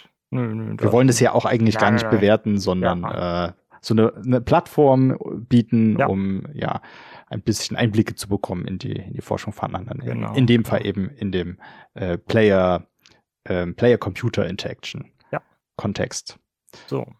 Ja, wie, wie, könnten denn eure Forschungsergebnisse die Arbeit von PraktikerInnen, wie zum Beispiel UX-KonzepterInnen, DesignerInnen, Gamification-DesignerInnen oder ja, Game-DesignerInnen beeinflussen? Diese Frage passt für unser Paper wie die Faust aufs Auge, denn unsere Ergebnisse zeigen einen Vorschlag für ein Modell, welches den verschiedenen Akteuren im Extra Game Design zeigt, wie sie interdisziplinär zusammenarbeiten können. Wir haben hier in der Praxis gelernt, dass dies häufig gar nicht so einfach ist da unterschiedliche Expertisen, Sichtweisen und Ziele und vor allem auch unterschiedliche Fachsprachen aufeinandertreffen. Unser Modell soll dabei helfen, alle Akteure gleichermaßen zu integrieren und dabei ein Vorgehen für einen gemeinsamen Designprozess liefern. Ja, das passt ja auch zu dem, was wir am, am Anfang schon gesagt haben, wo du von den äh, Panels auch gesprochen hast. Ne? Mhm. Ist als ähm, schon schwierig natürlich, wenn du verschiedene Gruppen hast, für die dann eine äh, oder die halt nochmal so ihre ganz eigene Perspektive reinbringen. Es ist ja in der Praxis schon sehr häufig so, ne? Du hast halt verschiedene Stakeholder, aber wird dann die Sache halt auch so aufbereitet, ähm, dass halt ähm, jede Interessensgruppe damit was anfangen kann. Mhm. Äh, Finde ich auf jeden Fall echt einen coolen ähm, Ansatz. Ja, auf jeden Fall. Und ja, wir, wir sind gespannt, was dann am Ende rauskommt. Ja, und wie es jetzt weitergeht. Das war ja die nächste Frage. Und wie es jetzt weitergeht. Nach Oder dann Folgepapern und Future Work. Vielleicht erfahren wir da noch konkretere Sachen. Mal schauen, wir hören mal rein. Zum einen haben wir das entstandene VR-Exagame zur Sturzprävention weiterentwickelt und sind gerade dabei, eine größere Nutzerstudie durchzuführen. Zum anderen testen wir unser Modell mit mehreren Teams und gestalten es weiter aus. Ich bin hier sehr gespannt, wie sich unser Modell auf weitere Projekte anwenden lässt und falls ihr gerade vor ähnlichen Herausforderungen steht, meldet euch gerne. Ich bin gespannt, ob unser Modell auch euch in eurer Arbeit unterstützen kann. Ja, wie, wie gesagt, meldet euch gerne bei ihr. Kontaktmöglichkeiten kommen in der, in der übernächsten Frage. genau, erstmal noch die Frage vorher zur Verbindung zur eigenen Arbeit. Also inwiefern steht denn jetzt hier das vorgestellte Paper im Kontext zur eigenen Arbeit? Das vorgestellte Paper ist Teil von meiner Doktorarbeit, welche sich mit der interdisziplinären Zusammenarbeit der Disziplinen UX und Game Design und der Sport- und Bewegungswissenschaft beschäftigt. Dabei haben wir in diesem Paper unseren gemeinsam erarbeiteten Designansatz aufgezeigt und auch zum ersten Mal die Anwendbarkeit des Zielmodells überprüft. Ja, ja das ist doch äh, eine gute Einordnung auch. Doktorarbeit ist, äh, ist ja schon häufig, glaube ich, auch gerne dann genannt bei, bei solchen ähm, Konferenzen. Ja. Und ähm, ja, steht natürlich jetzt, wie von Philipp gerade schon angeteasert, noch die letzte Frage im Raum. Äh, Silida, wie kann man denn mit dir am besten Kontakt aufnehmen? Wenn ihr mich kontaktieren möchtet, schreibt mir gerne eine Nachricht an retz.hdm-stuttgart.de oder schreibt mir auf LinkedIn. Ja, das war kurz und knackig, die, die, Antwort. Ja, so kann es auch gehen. Beziehungsweise wäre das jetzt vielleicht auch ein bisschen äh, ja sehr, sehr interessant, äh, wenn da noch eine ganze Minute zu Kontaktmöglichkeiten. Ihr erreicht mich unter und jetzt Liste von zehn Punkten. Kommt vielleicht Aber kann noch. natürlich auch. Ja, wir Kommt vielleicht noch. Ja, mal schauen. Ja, schau mal. Also theoretisch kann man ja sein Designportfolio, Blog, Podcast, zweiten Podcast, dritten Podcast. das stimmt. oder man, oder man versucht es wie, wie wir eher mit Linktree zu arbeiten.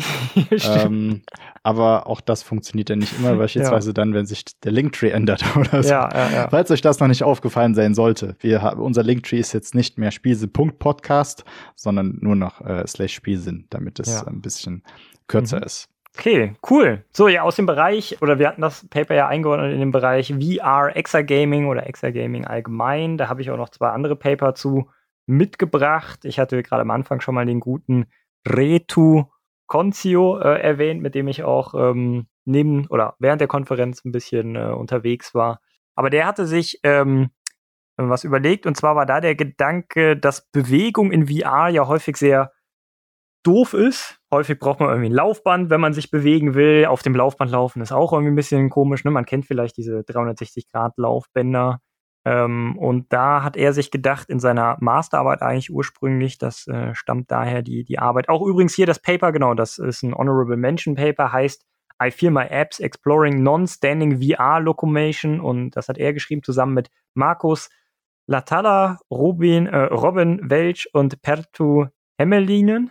So, ähm, hättest du vielleicht besser ausgesprochen. Sorry, Ben, du bist immer. Nee, nee, tatsächlich. Ich habe ich, besser.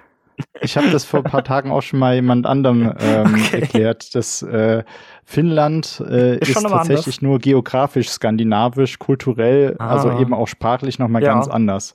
Also am Schwedischen nah dran sind halt Norwegisch und Dänisch, aber ah. da geht's bei mir auch eher ums Verstehen Spannend. als ums Aussprechen. Also wenn, dann kriege ich die schwedische Aussprache ah, okay. Finde ich. Ah. Da haben wir tatsächlich den ganzen Abend da oder da super viel drüber geredet, über finnische Sprache, deutsche Sprache und so. Ist ja auch spannend, irgendwie so Sprache mhm. zu verstehen. Äh, Kommunikation und so. Ähm, naja, und äh, der hat sich auf jeden Fall gedacht, Laufen in VR ist doof. Sprich, vielleicht kann man sich irgendwie an, kann man sich anders in VR bewegen und man legt, oder der Gedanke war, dass man sich zum Beispiel hinlegt, auf dem Rücken liegend, ähm, dann die Füße bewegt und dann entsprechend an die Füße Sensoren dran macht, dass man dann quasi so ein bisschen in die Luft tritt und dadurch dann eben in der Welt sich bewegen kann und das sich dann vielleicht besser natürlich anfühlt, äh, anfühlt, aber auch andere Positionen wie in, im Stütz oder so oder an irgendwelchen Ringen hängend. Also das sah dann auch schon anstrengend aus und deshalb heißt das Paper auch so mit, ne, I feel my abs, ich fühle meine äh, Bauchmuskeln, ähm, dass man da entsprechend Positionen auch versucht hat, die vielleicht ein bisschen anstrengender sind. Ähm, ja, genau, wie gesagt, war honorable mentioned, äh, das Paper, sprich in den Top 10 Prozent. Ähm, ja, genau, so viel dazu. Dann vielleicht, wenn da keine Rückfrage zu ist, direkt zum nächsten VR Exa Game Paper. Genau. Äh, Feuerwerk. Ja, ja, ja, nee, nee, nicht Feuerwerk. Dann müssen wir. Ja, aber ja. quasi trotzdem so, äh, durch, genau. Ein genau, Impuls genau. nach ja, dem anderen. Ein genau. Impuls nach dem anderen. Zack, zack, zack. Genau. Und zwar ist das Paper auch ein Honorable Mention Paper. Äh, das ist von dem Autorenteam rund um Linda Graf, Sophie Abramowski, Felix Born und Mike Masuch. Masuch, so, ähm, mit dem Titel Emotional Virtual Characters for Improving Motivation and Performance in VR Exagames. So, und da ging es primär drum, ähm, wie die Art eines Coaches ähm, Einfluss hat auf die Performance in einem Exagame. Also du solltest da Spinnen mit einem Besen kaputt hauen. Das war das VR Exagame. Mhm. so, und dann hattest du dann, ich glaube, es war ein Löwe. Ja, es war ein Löwe, der einmal angry war und einmal sehr freundlich war und dann vielleicht noch einen dritten State, weiß ich nicht, aber kann man sich ja verschiedene äh, Züge überlegen. Und äh, dann haben die geschaut, ob das Einfluss hat auf die Performance und ne, wie, wie man sich danach fühlt und so. Und tatsächlich hat das einen Einfluss. Ich glaube, es war auch so, dass die Leute, das habe ich nur so als, das war nicht Main Takeaway, aber als, man nimmt ja manchmal interessante Takeaways mit, dass wenn naja. ein Angry Coach da wäre, war, dass die Leute dann härter zugeschlagen haben tatsächlich. Ähm, und da sind auch Besen kaputt gegangen. Auf jeden Fall, da war auch ein cooles Bild nachher noch von, äh, von den kaputt äh, gegangenen Besen. Ähm, aber dass prinzipiell der freundliche Coach halt auch Vorteile hatte. Und es hängt halt davon ab, was man, glaube ich, erreichen will, ob sich dann eher ein Happy Coach oder ein Angry Coach ähm, anbietet. Wie gesagt, dafür mehr Details am besten ins Paper gucken. Fand ich ganz spannend, mhm. weil wir auch zu Conversation Agents forschen und so. Ähm, ist jetzt ein bisschen was anderes, ne? aber ähm, da macht man sich ja schon natürlich Gedanken drum, wie menschlich agiert ähm, die KI mit dir und was für Wesenszüge sollte die vielleicht haben oder nicht. Ne? Hm. Genau, also jetzt unabhängig von dem VR-Exagame-Kontext, genau, für Leute, die sich für VR-Exagame und Exagaming interessieren, deshalb haben wir sich auch da rein äh, gruppiert, äh, ist das natürlich auch spannend. Zu schauen, ob man vielleicht einen Coach hat oder nicht und wie der designt ist. Gut, dann würde ich sagen, weil es sich gerade anbietet, haben wir hier noch einen Blog zu VR. Ja, das ist ja auch sehr nah dran am VR Exagaming. Genau. Und äh, da haben wir auch als äh, erstes hier vielleicht mal nochmal ja, ein Fragenfeuerwerk, haben wir eine, eine, Gaststimme von Linda Hirsch. Die ist äh, Postdoktorin an der LMU in München im Arbeitskreis für Mensch-Maschine-Interaktion. Und die hat gemeinsam mit Florian Müller, Francesco Ciossi, Theodor Benger und äh, Andreas Martin Butz äh, das Paper geschrieben über My Heart Will Go On, Implicity, äh, sorry, My Heart Will Go On, Implicitly Increasing Social Connectedness by Visualizing Asynchronous Players Heartbeats in VR Games. Ja, worum soll es denn darin gehen? Hören wir mal rein. Genau, wir hören mal rein. Arbeit haben wir uns auf Singleplayer, VR oder 3D-Computerspiele fokussiert. Und solche Spiele ermöglichen es zum Beispiel, neue Welten zu entdecken, Rätsel zu lösen oder Feinde zu besiegen. Und gleichzeitig fehlt aber ganz häufig der soziale Austausch und das gemeinsame Leben bei solchen Singleplayer-Games. Und entsprechend haben wir uns angeschaut, Herzschläge asynchroner SpielerInnen zu visualisieren und in einem selbstgebauten VR Escape Room einzubauen, den Leute dann lösen mussten. Und dadurch, dass diese dann, obwohl es ein Singleplayer-Game war, die Herzschlagspuren vorheriger Spielerinnen gesehen haben, hat sich das Spiel doch zu einer Art soziales Erlebnis entwickelt. Zum Beispiel haben sich Spielerinnen teilweise Inspirationen abgeholt, wo der nächste Hinweis sein könnte, indem sie den Herzschlag vorheriger SpielerInnen gefolgt sind oder manche meinten auch, dass der Herzschlag sich wie ein kleiner Begleiter angefühlt hat. Und das hat uns gezeigt, dass wir gerade Singleplayer-Games nochmal ganz neu entwickeln können, um gleichzeitig auch implizite soziale Erlebnisse zu erlauben, ohne dass eine weitere Person anwesend sein muss. Und für wen ist das Paper geeignet? Das Paper richtet sich vor allem an Spieler, DesignerInnen und VR-Entwicklerinnen. Ähm, wir haben zwar den Effekt des asynchron geteilten Herzschlags innerhalb eines VR-Spiels nur untersucht, gehen aber davon aus, dass man den Effekt auch durchaus für andere VR-Kontexte nutzen kann. Deswegen dann auch für ganz normale ähm, Shared Remote Work Environments zum Beispiel, wo mittlerweile ja teilweise auch VR genutzt wird, ähm, anwenden könnte, um dort dann eben auch nochmal diesen impliziten sozialen Austausch mit zu fördern, selbst wenn andere Personen gerade nicht zeitgleich im gleichen Raum sind. Okay, und wenn du die Studie nochmal äh, durchführen würdest, würdest du dann was ändern? Und wenn ja, äh, warum? Hm, ich würde im Fokus wahrscheinlich nochmal mehr auf die Echtheit des Herzschlags setzen und gucken, wie da der Effekt ist und weniger auf die Kontextualisierung. Weil aktuell ist die Visualisierung zeitlich und räumlich kontextualisiert. Das heißt, wir sehen einen durch den Raum sich dynamisch bewegenden Herzschlag. Und das zeigt gleichzeitig auch, wo wann vorherige Personen durch den VR-Escape gelaufen sind.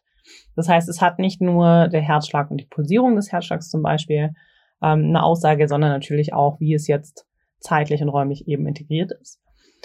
Und da wäre nochmal interessant zu sehen, was jetzt wirklich der reine Herzschlag als Effekt hat, ohne jetzt so eine Kontextualisierung, wobei das auch mal sehr schwierig ist zu deuten. Also von daher wird das wahrscheinlich auch nicht ganz so einfach sein. Und gleichzeitig haben wir auch gemerkt, dass die Art des Spiels nochmal sehr relevant ist für den Effekt. Ähm, und da würde ich einfach mal andere Spielerarten auch mir anschauen, weil dieser Escape Room hat halt einfach die, den Nachteil, dass es einen starken Zeitdruck gibt das heißt, die Herzschlagvisualisierung können auch ablenken. Und da wäre es spannend, mal zu schauen, wie das bei anderen Spielen ist. Wie könnten eure Forschungsergebnisse die Arbeit von Praktizierenden denn noch beeinflussen? Eines unserer Ziele war zu schauen, wie wir in Singleplayer-Spiele soziale Komponenten in das Spiel und die Story einbauen können. Also nicht nur zum Beispiel ein Leaderboard zu haben oder so, sondern wirklich im Spielszenario, also soziale Cues von einer realen Person, also von einem realen Spieler oder einer Spielerin einzubauen in die virtuelle Welt. Und ich denke, da gibt es noch sehr, sehr viele Potenziale, die aktuell auch noch weniger erforscht sind und gleichzeitig auch Potenzial für neue Spielkonzepte ermöglichen. Und da kann ich eben dieses Implizite von den physiologischen Daten auch sehr gut nutzen, um halt zum Beispiel Kollaboration oder auch Kompetition zu fördern, je nachdem, was für eine Art Spielkonzept ich ähm, anvisiere. Und anstatt eben auch diesen direkten Vergleich unbedingt immer zu haben, und da, ja, da sehe ich noch eine ganze Menge Möglichkeiten. Und auch ganz viel schauen können, was auch andere physiologische Daten äh, fördern können. Zum Beispiel auch Skin Conductance, also so Schweiß, um, ähm, oder halt auch. Huch, da war gegen Ende, glaube ich, abgekattet, oder? Ja, aber vermutlich ging es eben Minute um solche biometrischen äh, Dinge, ja. wo dann ja. Äh, ja halt Hautleitwiderstand und sowas gemessen wird. Hatten wir ja auch mal ähm, mit äh, Nathalie Panic-Cidic äh, im, im Games User Research, wie da auch solche Sachen angewendet mhm. werden können. Also wenn das interessiert, gerne da reinhören. Genau. Ja, bleibt natürlich jetzt hier noch die Frage, wie es denn mit Future Work aussieht. Wir haben aktuell ein angelehntes Projekt, in dem es gerade auch um die Interaktion mit solchen Spuren geht. Ähm, nicht direkt Herzschlag, aber da ist natürlich auch dann übertragbar. Also sprich, dass man nicht nur die reine Visualisierung hat, die man sich anschauen kann, sondern wirklich mit diesen Spuren auch interagieren kann, obwohl die Person natürlich gerade nicht da anwesend ist. Und da ist natürlich dann auch die Möglichkeit, so ganz neue soziale Ingame-Konzepte zu entwickeln, was denke ich ganz spannend auch ist für unterschiedliche Richtungen. Und ähnlich bietet dies natürlich auch Anknüpfungspunkte für andere Forschungsgruppen. Zum einen, um halt den Effekt mal in einem anderen Spielkontext zu testen oder auch mit anderen physiologischen Daten oder auch außerhalb von Spielkontexten in anderen geteilten und sozialen VR-Räumen. Ja, ja, klingt auch spannend, was da noch kommt und ja, gibt auf jeden Fall viele Anknüpfungspunkte. Ja, definitiv. Gut, wie inwiefern steht denn das Paper jetzt zu deiner eigenen Arbeit, Linda? Ja, meine bisherige Forschung war sehr stark auf bedeutsame Mensch-Umgebungsinteraktion fokussiert, indem ich angewandte Technologien dazu gebaut und verwendet habe, um zum Beispiel implizite und normal kaum wahrnehmbare soziale und kulturelle Zeichen hervorzuheben. Und das dann eben vor allem auch eben in solchen geteilten Umgebungen, gerade auch öffentliche Räume, aber halt eben auch diese Shared VR Spaces, wie wir sie jetzt in diesem Beispiel haben. Und das ist eine, also wie wir da wirklich so impliziten, sozialeren und bedeutsameren Austausch auch schaffen können und auch eine größere Verbinden, Verbundenheit zu unserer Umgebung schaffen können über angewandte Technologien. Und das andere ist natürlich auch, dass physiologische Daten genau zu solchen Zwecken auch genutzt werden können. Und gleichzeitig können wir da noch super viel erforschen, also wie und zu welchem Zweck wir sie mit in die User Experience einbinden können. Mhm. Cool, ja. Wenn man da noch weiter mit äh, dir oder euch äh, in Kontakt kommen möchte, um daran zu forschen beispielsweise, wie kann man dich denn erreichen? Ja, ihr könnt mich jederzeit gerne per E-Mail erreichen oder auch über mein LinkedIn-Profil. Ich freue mich jeden, auf jeden Fall über Fragen, neue Ideen oder auch einfach den Austausch von euren Erfahrungen. Was ähm, sind auch eure Ideen vielleicht, die euch gekommen sind, wenn ihr jetzt davon hört? Ähm, auch wenn ihr ansonsten Fragen zu dem Paper habt oder so, dann sagt auf jeden Fall gerne Bescheid. Und ja, ich freue mich von euch zu hören. Mhm. Ja, cool. Vielleicht noch einen kurzen Kommentar dazu, ähm, aber ähm, ich glaube, das wurde auch gefragt in dem Discord, aber ich hatte die Antwort dann nicht gesehen. Äh, bei Dark Souls gibt es ja diese Blutflecken, wo man dann sieht, wo jemand gestorben ist, quasi mhm. als soziales Element. Und das ist ja so ein bisschen related ähm, dazu, zu dem Ansatz hier mit dem Herzschlag, dass man sieht, wo jemand war. Ne? Dark Souls spielt man normal auch alleine. Ähm, einfach nur so als, ähm, keine Ahnung, nicht als Frage, als mehr so als related Work-Kommentar dazu, wie man äh, Verbundenheit ähm, in Singleplayer-Spielen vielleicht auch ausdrücken kann. ich glaube, da gibt es schon noch, wie sie sagt, viel Potenzial. Ähm, ja, genau. Zeigt halt auch wieder schön. Ja, es zeigt natürlich aber auch wieder schön, wie schwierig Game Design Elemente sind. Oder also, dass halt immer wieder neue, in Anführungszeichen, Game Design Elemente kommen, weil es gibt ja, sag ich mal, eine Fraktion, die sagt, oder ich weiß gar nicht, ob sie gibt, aber nee, wir driften ab, das diskutieren wir irgendwann anders. Wir wollen ja nur Impulse setzen. gibt es endliche, genau, gibt es eine endliche oder ja genau, gibt es eine endliche oder unendliche Anzahl an Game Design Elementen oder Gamification Design Elementen oder nicht? Das ist die Frage. Schreibt uns das gerne mal, können wir gerne irgendwann diskutieren, aber da muss man länger drüber diskutieren. Ja, mhm. zum nächsten Thema. Remote Play bzw. Playing Together. Da haben wir den Bastian Kordiaka, Postdoc an der Uni Bremen, der zusammen mit äh, Samu Lilato, Katharina John, Juhamari und Björn Harris ein Paper geschrieben hat mit dem Titel The Cycle of Toxicity, Exploring Relationships Between Personality and Player Roles in Toxic Behavior in Multiplayer Online Battle Arena Games. Ja, Toxizität äh, kennt man ja, vor allem natürlich im Zusammenhang mit League of Legends, mhm. ähm, aber halt auch generell in eben solchen Online-Räumen, wo äh, Leute miteinander spielen. Sehr, sehr schade, dass das so ist, aber gut, dass es dazu Forschung gibt. Mhm. Genau, und wir hatten es bisher noch nicht im Podcast, glaube ich, allgemein so Toxicity, meine ich, oder sehr untergeordnet. Aber es gibt tatsächlich super Wenn dann viel. nur als Nebenthema irgendwo, ja. Natürlich schon gut Forschung zu. Gerade da jetzt auf der Kai Play waren einige wieder da, um ne, zum Beispiel eben Bastian Kordiaka hat da seine Doktorarbeit drüber geschrieben, aber auch äh, Susanne Pöller zum Beispiel genannt. Gerade auch im Bereich League of Legends viel. Ähm, genau, vielleicht hören wir da einfach mal rein, was denn, denn jetzt hier mit seinem Paper hier gemacht hat. Ja, Kontext des Papiers war ja Toxic Behavior, also negatives Verhalten im Multiplayer-Videospiel, äh, tritt überwiegend auf in äh, Spielen wie League of Legends oder Dota. Ähm, und wir haben uns hier einerseits angeguckt, welchen Einfluss Persönlichkeit auf die Entstehung von korrespondierenden Verhaltensweisen hat und äh, zum anderen haben wir unterschiedliche Rollen, die an der Entstehung beteiligt sind, unterschieden und hier Zusammenhänge zwischen diesen Rollen uns angeschaut. Spezifisch haben wir dabei unterschieden in Anlehnung an äh, Literatur aus dem Bereich Cyberbullying, äh, Perpetrator, Victims und Bystander. Ja, also auch hier wieder interessantes Beispiel, dass man die ähm, dass man Erkenntnisse aus anderen Wissenschaftsbereichen auf Games anwendet. Ich kenne das ja auch aus dem Bereich ähm, noch mit, mit Filmwissenschaft oder so, dass es verschiedene Sachen gibt, die in, in der Filmwissenschaft äh, gemacht werden, die das sich auch aus anderen Medienwissenschaften äh, angeeignet haben oder mal ausprobiert haben und die dann wiederum bei Spielen verwendet werden ähm, und so weiter und so fort. Ne? Da gibt's ja auch noch Erzähl- Erzählsachen, Narratologien Stimmt. und so weiter, mhm. die ja auch im, im, im Spiel äh, sicherlich äh, sehr wichtig sind. Und äh, hier in dem Fall Cyberbullying, ähm, aber eben mal komplett auf den Spielerkontext angewendet. Ja, cool. ja. Für wen ist denn dann das Paper? Papier richtet sich sicherlich an ganz unterschiedliche Zielgruppen. Nennenswert sind hier an erster Stelle natürlich andere Forscherinnen und Forscher, die sich für äh, MOBAs oder Videospiele im Allgemeinen interessieren und negatives Verhalten äh, besser verstehen wollen.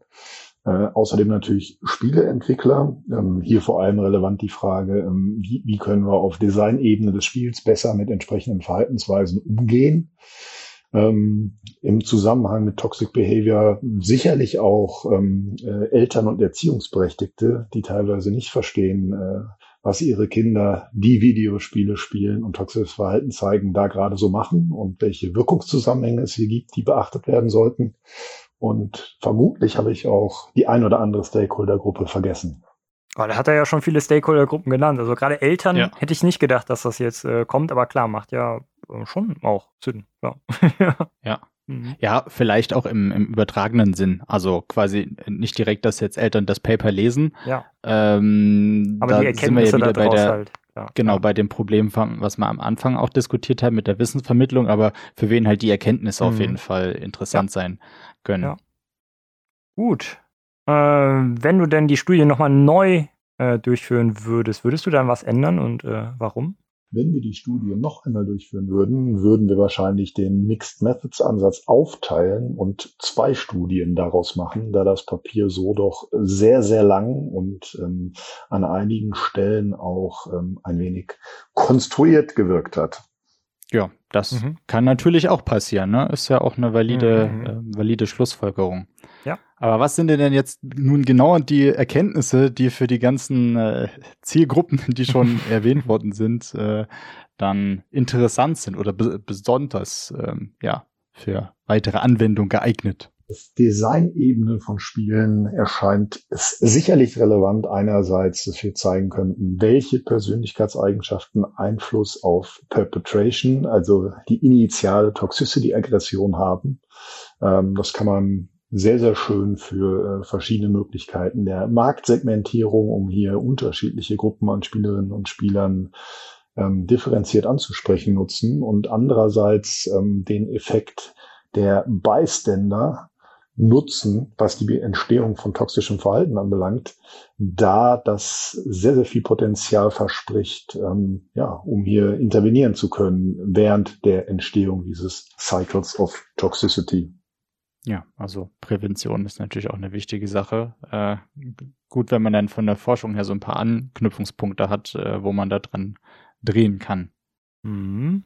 So, die nächsten Folgepaper, so wie ich den Bastian kenne, sind bestimmt geplant. Hören wir mal da rein, das ist bestimmt nicht nur eins. Anknüpfende Arbeiten beschäftigen sich aktuell primär mit verschiedenen Möglichkeiten des Copings, also der Bewältigung. Und ähm, hier haben wir zwei bis drei unterschiedliche Forschungsprojekte, Ideen, die wir verfolgen und hoffentlich in mittelfristiger Zukunft äh, präsentieren dürfen. Mm, Coping, ja, also wie Leute damit dann klarkommen, dass sie ne, Hate, äh, Toxic Behavior erfahren. Ähm, Mhm, mhm. Ja, klar. Wenn man es halt nicht vorbeugen kann, dann ist natürlich besonders wichtig, dass man damit auch gut dann umgeht und ähm, Mental Health Probleme damit äh, vermeiden kann so gut wie möglich. Ja, wissen wir natürlich jetzt noch nicht ganz genau, äh, in welche Richtung es dann noch weitergeht, aber Philipp, du hattest recht, äh, ist auf jeden Fall mehreres in Arbeit. Äh, vielleicht hören wir dazu dann noch was an, an anderer Stelle. Ja. ja, wie sieht denn dann die Verbindung zur eigenen Arbeit aus mit dem Paper? Ja, Toxizität äh, ist eines meiner zentralen Forschungsthemen, auch wenn das nie so geplant war. Insofern passt das Papier da sehr, sehr gut rein. Und gerade die Erkenntnis, dass mehr als eine Rolle berücksichtigt werden muss, wenn wir toxisches Verhalten adäquat einschränken wollen, ähm, ist sicherlich neu und kann als ähm, ja, Fortführung bestehender Arbeiten betrachtet werden. Ja, das kann man, glaube ich, so stehen lassen. Ich denke auch. Wäre nur noch die Frage, äh, wie man Bastian am besten erreichen kann. Ja, entweder einfach auf LinkedIn anschreiben, also äh, nach meinem Namen suchen dort, Bastian und Cordiaka schreibt sich K-O-R-D-Y-A-K-A. Ähm, oder E-Mail wäre hier die Möglichkeit, cordiaka.uni-bremen.de. Ich freue mich, von euch zu hören.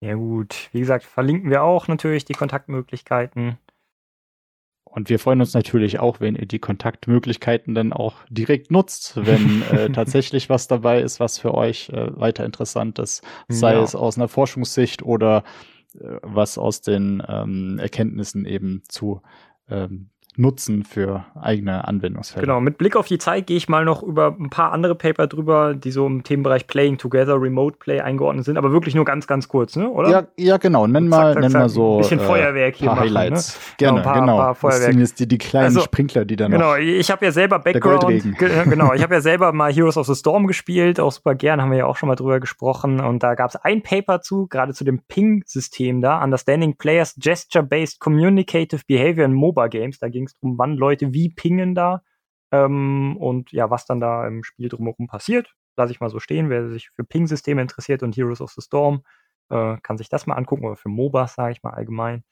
Ähm, dann haben wir, äh, gab es noch ein Paper, Let's Play Together Through Channels, Understanding the Practices and Experiences of Danmarku Participation Game Players in China.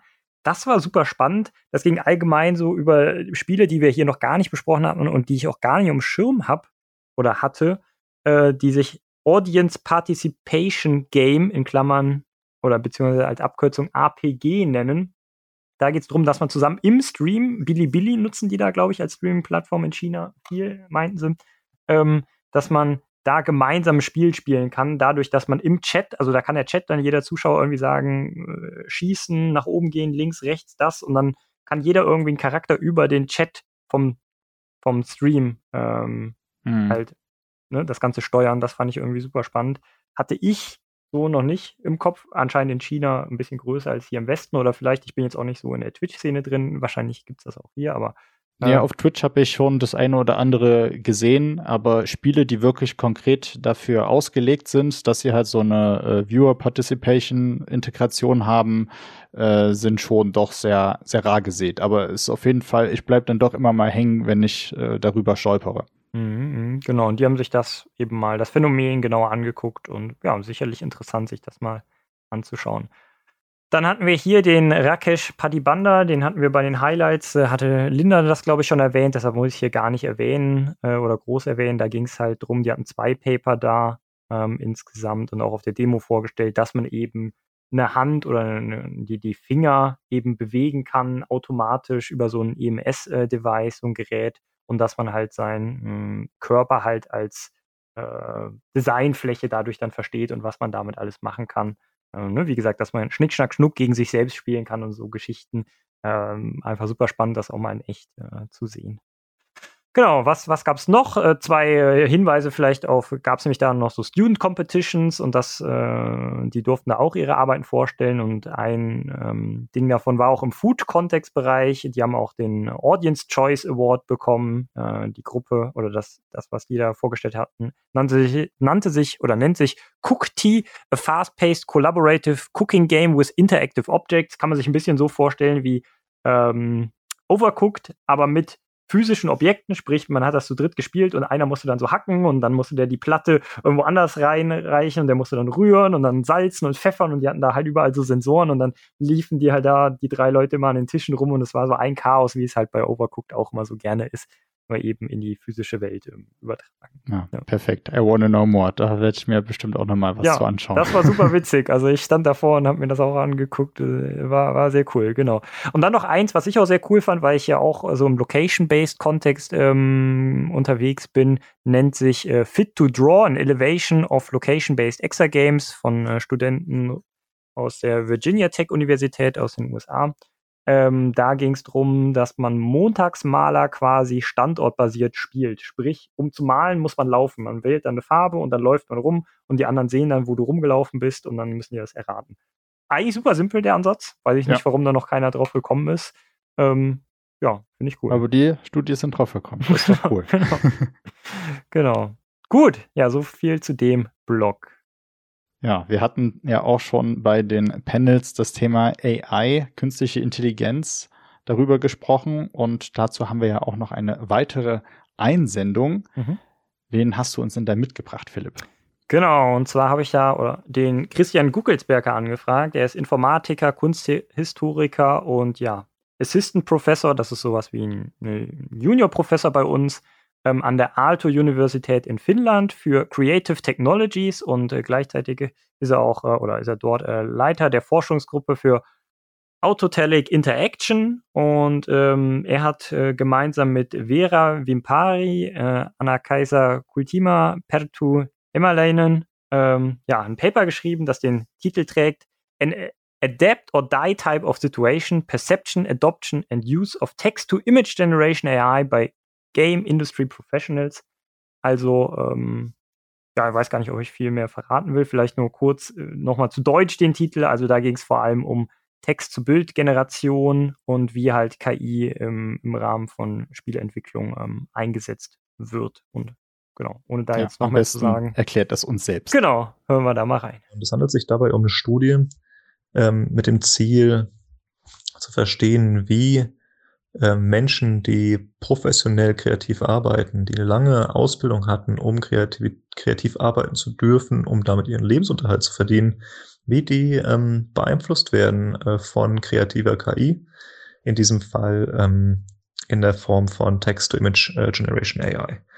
Und äh, das stellt die erste Studie dar, die das macht ähm, in einem in einer ganz konkreten Industrie, nämlich die Spielindustrie und ähm, auch die erste Studie, die das macht, nicht nur von der, Pers von der Perspektive des Nutzens und der Usability, sondern versucht herauszufinden, wie die Menschen das empfinden, ähm, was das mit denen macht, was sie für Einstellungen dazu haben, wie sich ihre Rollen verändern.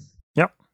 Ja, super cooler Ansatz, passt natürlich auch zu dem Sozioinformatik-Ansatz aus Siegen, sehr stark qualitativ. Äh, oder man sieht da die Brücke ganz stark, ne? auch zu mhm. Work Practices und so weiter. Aber ich würde sagen, äh, wir, wir gehen zur nächsten Frage. Und Christian erzählt uns mal was über die Zielgruppe des Papers. Dieses Paper hat eine ganze Menge von Zielgruppen. Ganz wichtig war uns, dass ähm, professionelle Kreative in der Spielindustrie, Künstler, Designer, ähm, Teamleads und so weiter, ähm, sich Gehör verschaffen können, ähm, teilhaben können an der Entwicklung dieser Technologie, die ihren äh, Berufsalltag jetzt schon ganz erheblich beeinflusst und äh, in der Zukunft ähm, sie, sie begleiten wird. Und ähm, deshalb hoffe ich, dass besonders auch äh, Wissenschaftler in der KI-Forschung, äh, sowohl in der Mensch-Maschinen-Interaktion, ähm, ja, das, was wir gefunden haben, sich anschauen und äh, in ihre, ihre Forschung einfließen lassen werden. Ähm, aber darüber hinaus auch zum Beispiel Gesetzgeber ähm, und andere äh, Kreative aus anderen Industrien sich das anschauen und sehen, okay, was können wir daraus lernen und wie können wir die äh, Situation verbessern. Die Frage finde ich selber hier jetzt auch spannend. Wenn du die Studie nochmal durchführen würdest, würdest du was ändern und wenn ja, äh, warum? Ja, tatsächlich bin ich ziemlich happy mit unserer Studie. Ähm, was wir zum Schluss vorstellen konnten, ist die, ist eine der größten, wenn nicht sogar die größte qualitative Studie zum Einfluss von kreativer KI auf professionelle Kreative. Ähm, und äh, gleichzeitig auch eine der tiefgehendsten, breitesten Studien zu diesem Thema. Ähm, wenn da vielleicht eine Sache wäre, das ist eine relativ kleine Sache, in der nächsten Iteration ähm, sollten wir ganz klar auch festhalten, welche Versionen von Systemen ähm, die Teilnehmer nutzen und beschreiben, damit wir die Erfahrungen, die sie mit uns teilen, ähm, ja, besser verlinken können oder besser, besser, besser ähm, verstehen können im Kontext der Fähigkeiten der Systeme ähm, zu diesem Zeitpunkt der Datenerhebung. Ja, wichtiger Punkt und äh, cool, dass man da auch selber so selbstkritisch ist, aber gerade ne, bei KI entwickelt sich ja immer gefühlt monatlich was, was neu oder so, dass man da ja, die Systeme ja festhält und ordentlich. Wenn man überlegt, jetzt vor einem Jahr, glaube ich, war das ja so, Oktober, November, ähm, wo ChatGPT bei mir zumindest das erste Mal aufgeploppt ist. Äh, mhm. Äh, da war es noch alleine in den, äh, in den KI-News, sage ich schon. Ja, mittlerweile gibt es KI-News, die täglich laufen. Äh, vor einem Jahr habe ich es gehört in ähm, IT-News, wo irgendjemand äh, ein Spiel hat äh, programmieren lassen. Und dann dachte ich so, oh, interessant, okay. Und ich glaube aber spätestens äh, zwei Monate später ging das ja dann richtig durch die Decke. Ja, äh, eigentlich müsste sie so eine Studie auch halbjährlich wiederholen mit den gleichen Leuten. Das wäre mhm. auch super spannend. Sind wir jetzt noch nicht bei der Frage, weiß ich auch nicht, ob die, die Antwort da kommt, aber das wäre so mein Ansatz zu sagen. Das müsste man sicherlich wiederholen und schauen, wie dann der Verlauf ist. Auf jeden Fall eine schöne Sache, dass er auch selber äh, sagen kann, dass für den Themenbereich äh, da quasi so eine ähm, umfassende Studie dann äh, durchgeführt wurde. Und äh, das ist ja auch immer ein guter Anknüpfungspunkt ja. für äh, weitere Sachen. Aber interessant ist natürlich jetzt gerade in dieser schnelllebigen Zeit äh, bei so einem Thema, äh, was können jetzt Praktizierende da mitnehmen? Ja, das ist eine ganz schön knifflige Frage. Daran gemessen, dass wir ganz verschiedene, ähm, ganz viele verschiedene Zielgruppen mit dem PEP erreichen wollen. Aber ähm, um mal ein paar Sachen rauszunehmen, zum Beispiel, glaube ich, haben wir ganz viele interessante Erkenntnisse für KI-Wissenschaftler, ähm, die wiedergeben, was denn professionelle kreative Künstler, Designer wirklich wollen äh, in, in der Zukunft von diesen Systemen an Funktionen. Ähm, da haben wir auch Erkenntnisse im Bereich von äh, Nutzeroberflächen, Interaktionsdesign für Mensch-Maschinen-Interaktionen in dem Forschungsbereich. Wir haben ganz klare Botschaften an äh, Gesetzgeber, ähm, was ähm, den ethischen Umgang mit diesen Systemen angeht. Äh, wie äh, sollen Künstler vergütet werden? Äh, wie soll mit den Daten umgegangen werden? Ähm, und so weiter.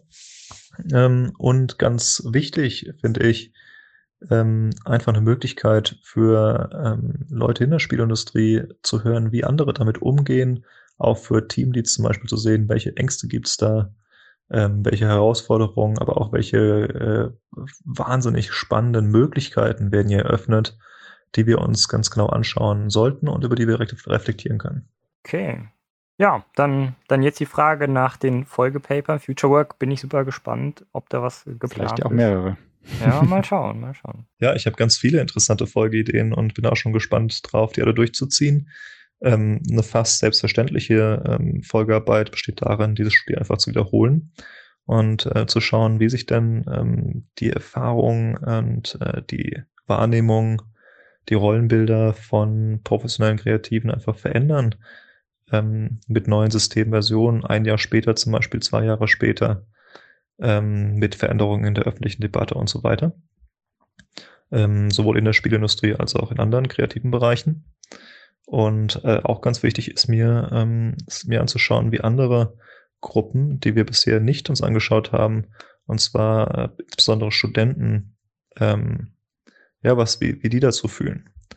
Denn ich äh, glaube, dass Studenten in einer ganz besonderen Situation hier sind, in der sie noch Anschluss finden an die Industrie, ähm, noch da dabei sind, irgendwie da reinzufinden, noch am Lernen sind und noch zu verstehen suchen, was ist es eigentlich, ähm, was es jetzt braucht, ähm, damit ich äh, da mitmischen kann in der Zukunft. Ja, der Studentenaspekt ist auch ja, spannend, auf jeden Fall. Ähm, mh, mh.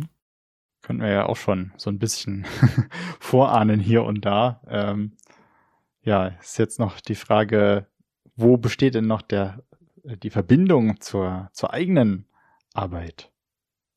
Das Paper steht in einem ganz kritischen Zusammenhang mit meiner eigenen Arbeit, ähm, in dem ich seit ja, fast schon, bald schon zehn Jahren im Bereich äh, künstlicher Kreativität selbst forsche und äh, da interessiert bin, ja, was ist das denn überhaupt möglich? Was bedeutet das überhaupt, kreativ zu sein für, für ein künstliches System? Ist es möglich? Wie können wir das machen? Ähm, aber sollen wir das auch machen? Und, ähm, und ich bin ähm, zu dem Punkt gekommen, gekommen, wo ich der letzteren Frage immer mehr ähm, Wert äh, beimesse und denke, dass jeder Schritt, den wir in der Entwicklung der Systeme machen, auch mit dem kritischen Hinterfragen dieser Schritte und dem Einfluss der Systeme auf die Gesellschaft ähm, begleitet werden, untersucht werden sollte. Und genau das, das ist, was diese Arbeit leistet für uns. Spannend. Ja. Sollte ja. man auf jeden Fall auch die, die anderen Arbeiten sich, hinzuzufügen. Sollte Super man spannend, sich sicherlich ja. auch mal die anderen Arbeiten von äh, Christian genauer anschauen, wenn man sich dafür interessiert. Christian, wie kann man dich denn erreichen? Bei Fragen zu dieser Arbeit oder anderen vergangenen Arbeiten, aber auch unseren zukünftigen Plänen, könnt ihr euch sehr gerne melden. Macht das entweder einfach per E-Mail an christian.guckelsberger at alto.fi, ähm, alto mit Doppel-A, A-A-L-T-O, oder schaut einfach mal nach nach Autotelic Interaction Group, der Webseite unserer kleinen Forschungsgruppe an der Aalto University. Und wir freuen uns, wenn ihr uns schreibt.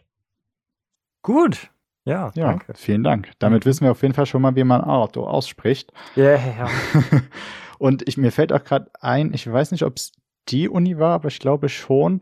Ähm, es gibt auf Twitch, ich meine, das war die Alto äh, Uni, auch ein Format, wo die im Bereich Game Design äh, immer mal Sachen äh, veröffentlichen, also so live. Ich weiß nicht, ob das Vorlesungen sind, auf jeden Fall irgendwelche äh, Games, Game produktionsspezifischen äh, ja, Formate, Vorträge und so weiter, äh, kann ich auch nochmal raussuchen äh, und in die, in die Show Notes packen. Da habe ich mhm. auch schon ein paar interessante Sachen. Das gesehen. sehr gerne. So, dann wären wir quasi ja. Fast am Ende. Vielleicht noch ein Hinweis auf ein anderes Paper, weil es gab auch noch so ein ja. Format, äh, was sich äh, Perspectives of, of Play genannt hat. Nochmal Perspectives of Play, POP häufig abgekürzt, wo es äh, einfach so Impulsvorträge gab, so mehr so Position Paper, Statement Paper und da habe ich jetzt hier nur mal beispielhaft ein äh, Paper rausgenommen, weil ich das ganz spannend fand, äh, von Dan Bennett und Elisa Meckler ähm, mit dem Titel Jank Accounts, äh, We Should Study Broken Games. Ähm, da ging es so ein bisschen drum, warum man so dieses Trashige in Spielen mag oder diese trashigen Spiele mag, wer das cool findet, warum man das cool findet, was da dran vielleicht irgendwie ein bisschen broken, jank, trashy ist und mhm. ähm, genau, wer sich dafür interessiert, auf jeden Fall mal in das Paper reinschauen. Ja, das ist bestimmt auch äh, sehr, sehr breite äh, Sache, in die man da reinfallen kann, mhm. was es noch alles Schönes gibt. Ja. Ja, Hast du sonst ähm, noch ein oder zwei äh, Honorable Mentions sozusagen? Ähm, Tatsächlich ja nicht. Einige, einige andere Sessions mit angeschaut. Nö, aber ich denke jetzt im Rahmen des Podcasts ähm, sollte das äh, ausreichen. Das so ne? Haben wir hier, glaube ich, einen guten, ja, zumindest ein paar Impulse gesetzt, sage ich mal. Ne? Wir wollten, ja. wie gesagt, jetzt nicht sagen, wir machen jetzt hier komplette, sage ich mal, ne, Übersicht über die Kai Play. Wir wollten einfach ein paar Impulse setzen, ne, Fragen, Feuerwerke setzen. Ich hoffe, dass es uns gelungen. Gibt uns da gerne Feedback. Äh, wir können gerne jetzt noch, falls du noch Zeit hast, weil ich glaube, viel Zeit haben wir jetzt hier auch nicht mehr, über die Methodik reflektieren, sonst können wir das aber auch nochmal zukünftig machen. Lasst uns auch gerne Feedback zukommen an die äh, Gäste, die wir jetzt hier hatten, äh, wie euch das gefallen hat, ob ihr andere Fragen gerne hättet. Oder wo vielleicht auch nochmal ein Deep Dive stattfinden soll. Genau. welchen Themen oder auch wir Person. sind dafür Feedback offen, uns gehen aber auch nicht die Themen aus. Also wir werden dann auch gucken, äh, wann wir das unterbringen, ob wir das unterbringen, schauen wir dann mal. Aber wie gesagt, Feedback ist da auf jeden Fall gut, ähm, um das eben mit unseren Vorstellungen dann ähm, abzustimmen. Ja. Genau. Und auch Stichwort Zielgruppe, die haben wir ja auch, wenn sie manchmal vielleicht nicht so ganz äh, gut zu definieren ist, haben wir ja trotzdem so ein bisschen Gefühl, wer, wer uns hört. Und da interessiert uns natürlich auch, dass wir Themen ähm, aufbereiten, die ja für euch spannend sind, wo ihr noch mehr wissen wollt, wo ihr vielleicht auch irgendeine Konferenz mitbekommen habt oder sowas. Und wie wir ja schon meinten, da gibt's jetzt Sachen, die ähm, sind halt für Leute aus der Praxis nicht so zugänglich. Was wären denn da Themen, wo wir mal noch äh, näher drauf eingehen können? Ähm, vielleicht dann eben auch wieder mit äh, Audio-Input ähm, von, von extern oder dem selbst aufbereitet. Und ja, heute, ich, also mein Fazit war, es echt ein cooles Format. Man kriegt eben schon gute Impulse und möchte eigentlich direkt immer schon mehr über das äh, Paper äh, reden oder über das Themengebiet. Und ähm, zumindest bei mir hat das soweit funktioniert. Äh, ich hoffe auch mal, es ist bei anderen der Fall. Ähm, ja, wenn nicht, dann lasst uns das bitte auch gern, gern wissen. Ähm, und äh, ja, ansonsten, ich hatte es ja auch schon mal erwähnt, ich glaube, die, die Fragen müsste man vielleicht noch ein bisschen anders ähm, von der Reihenfolge her machen.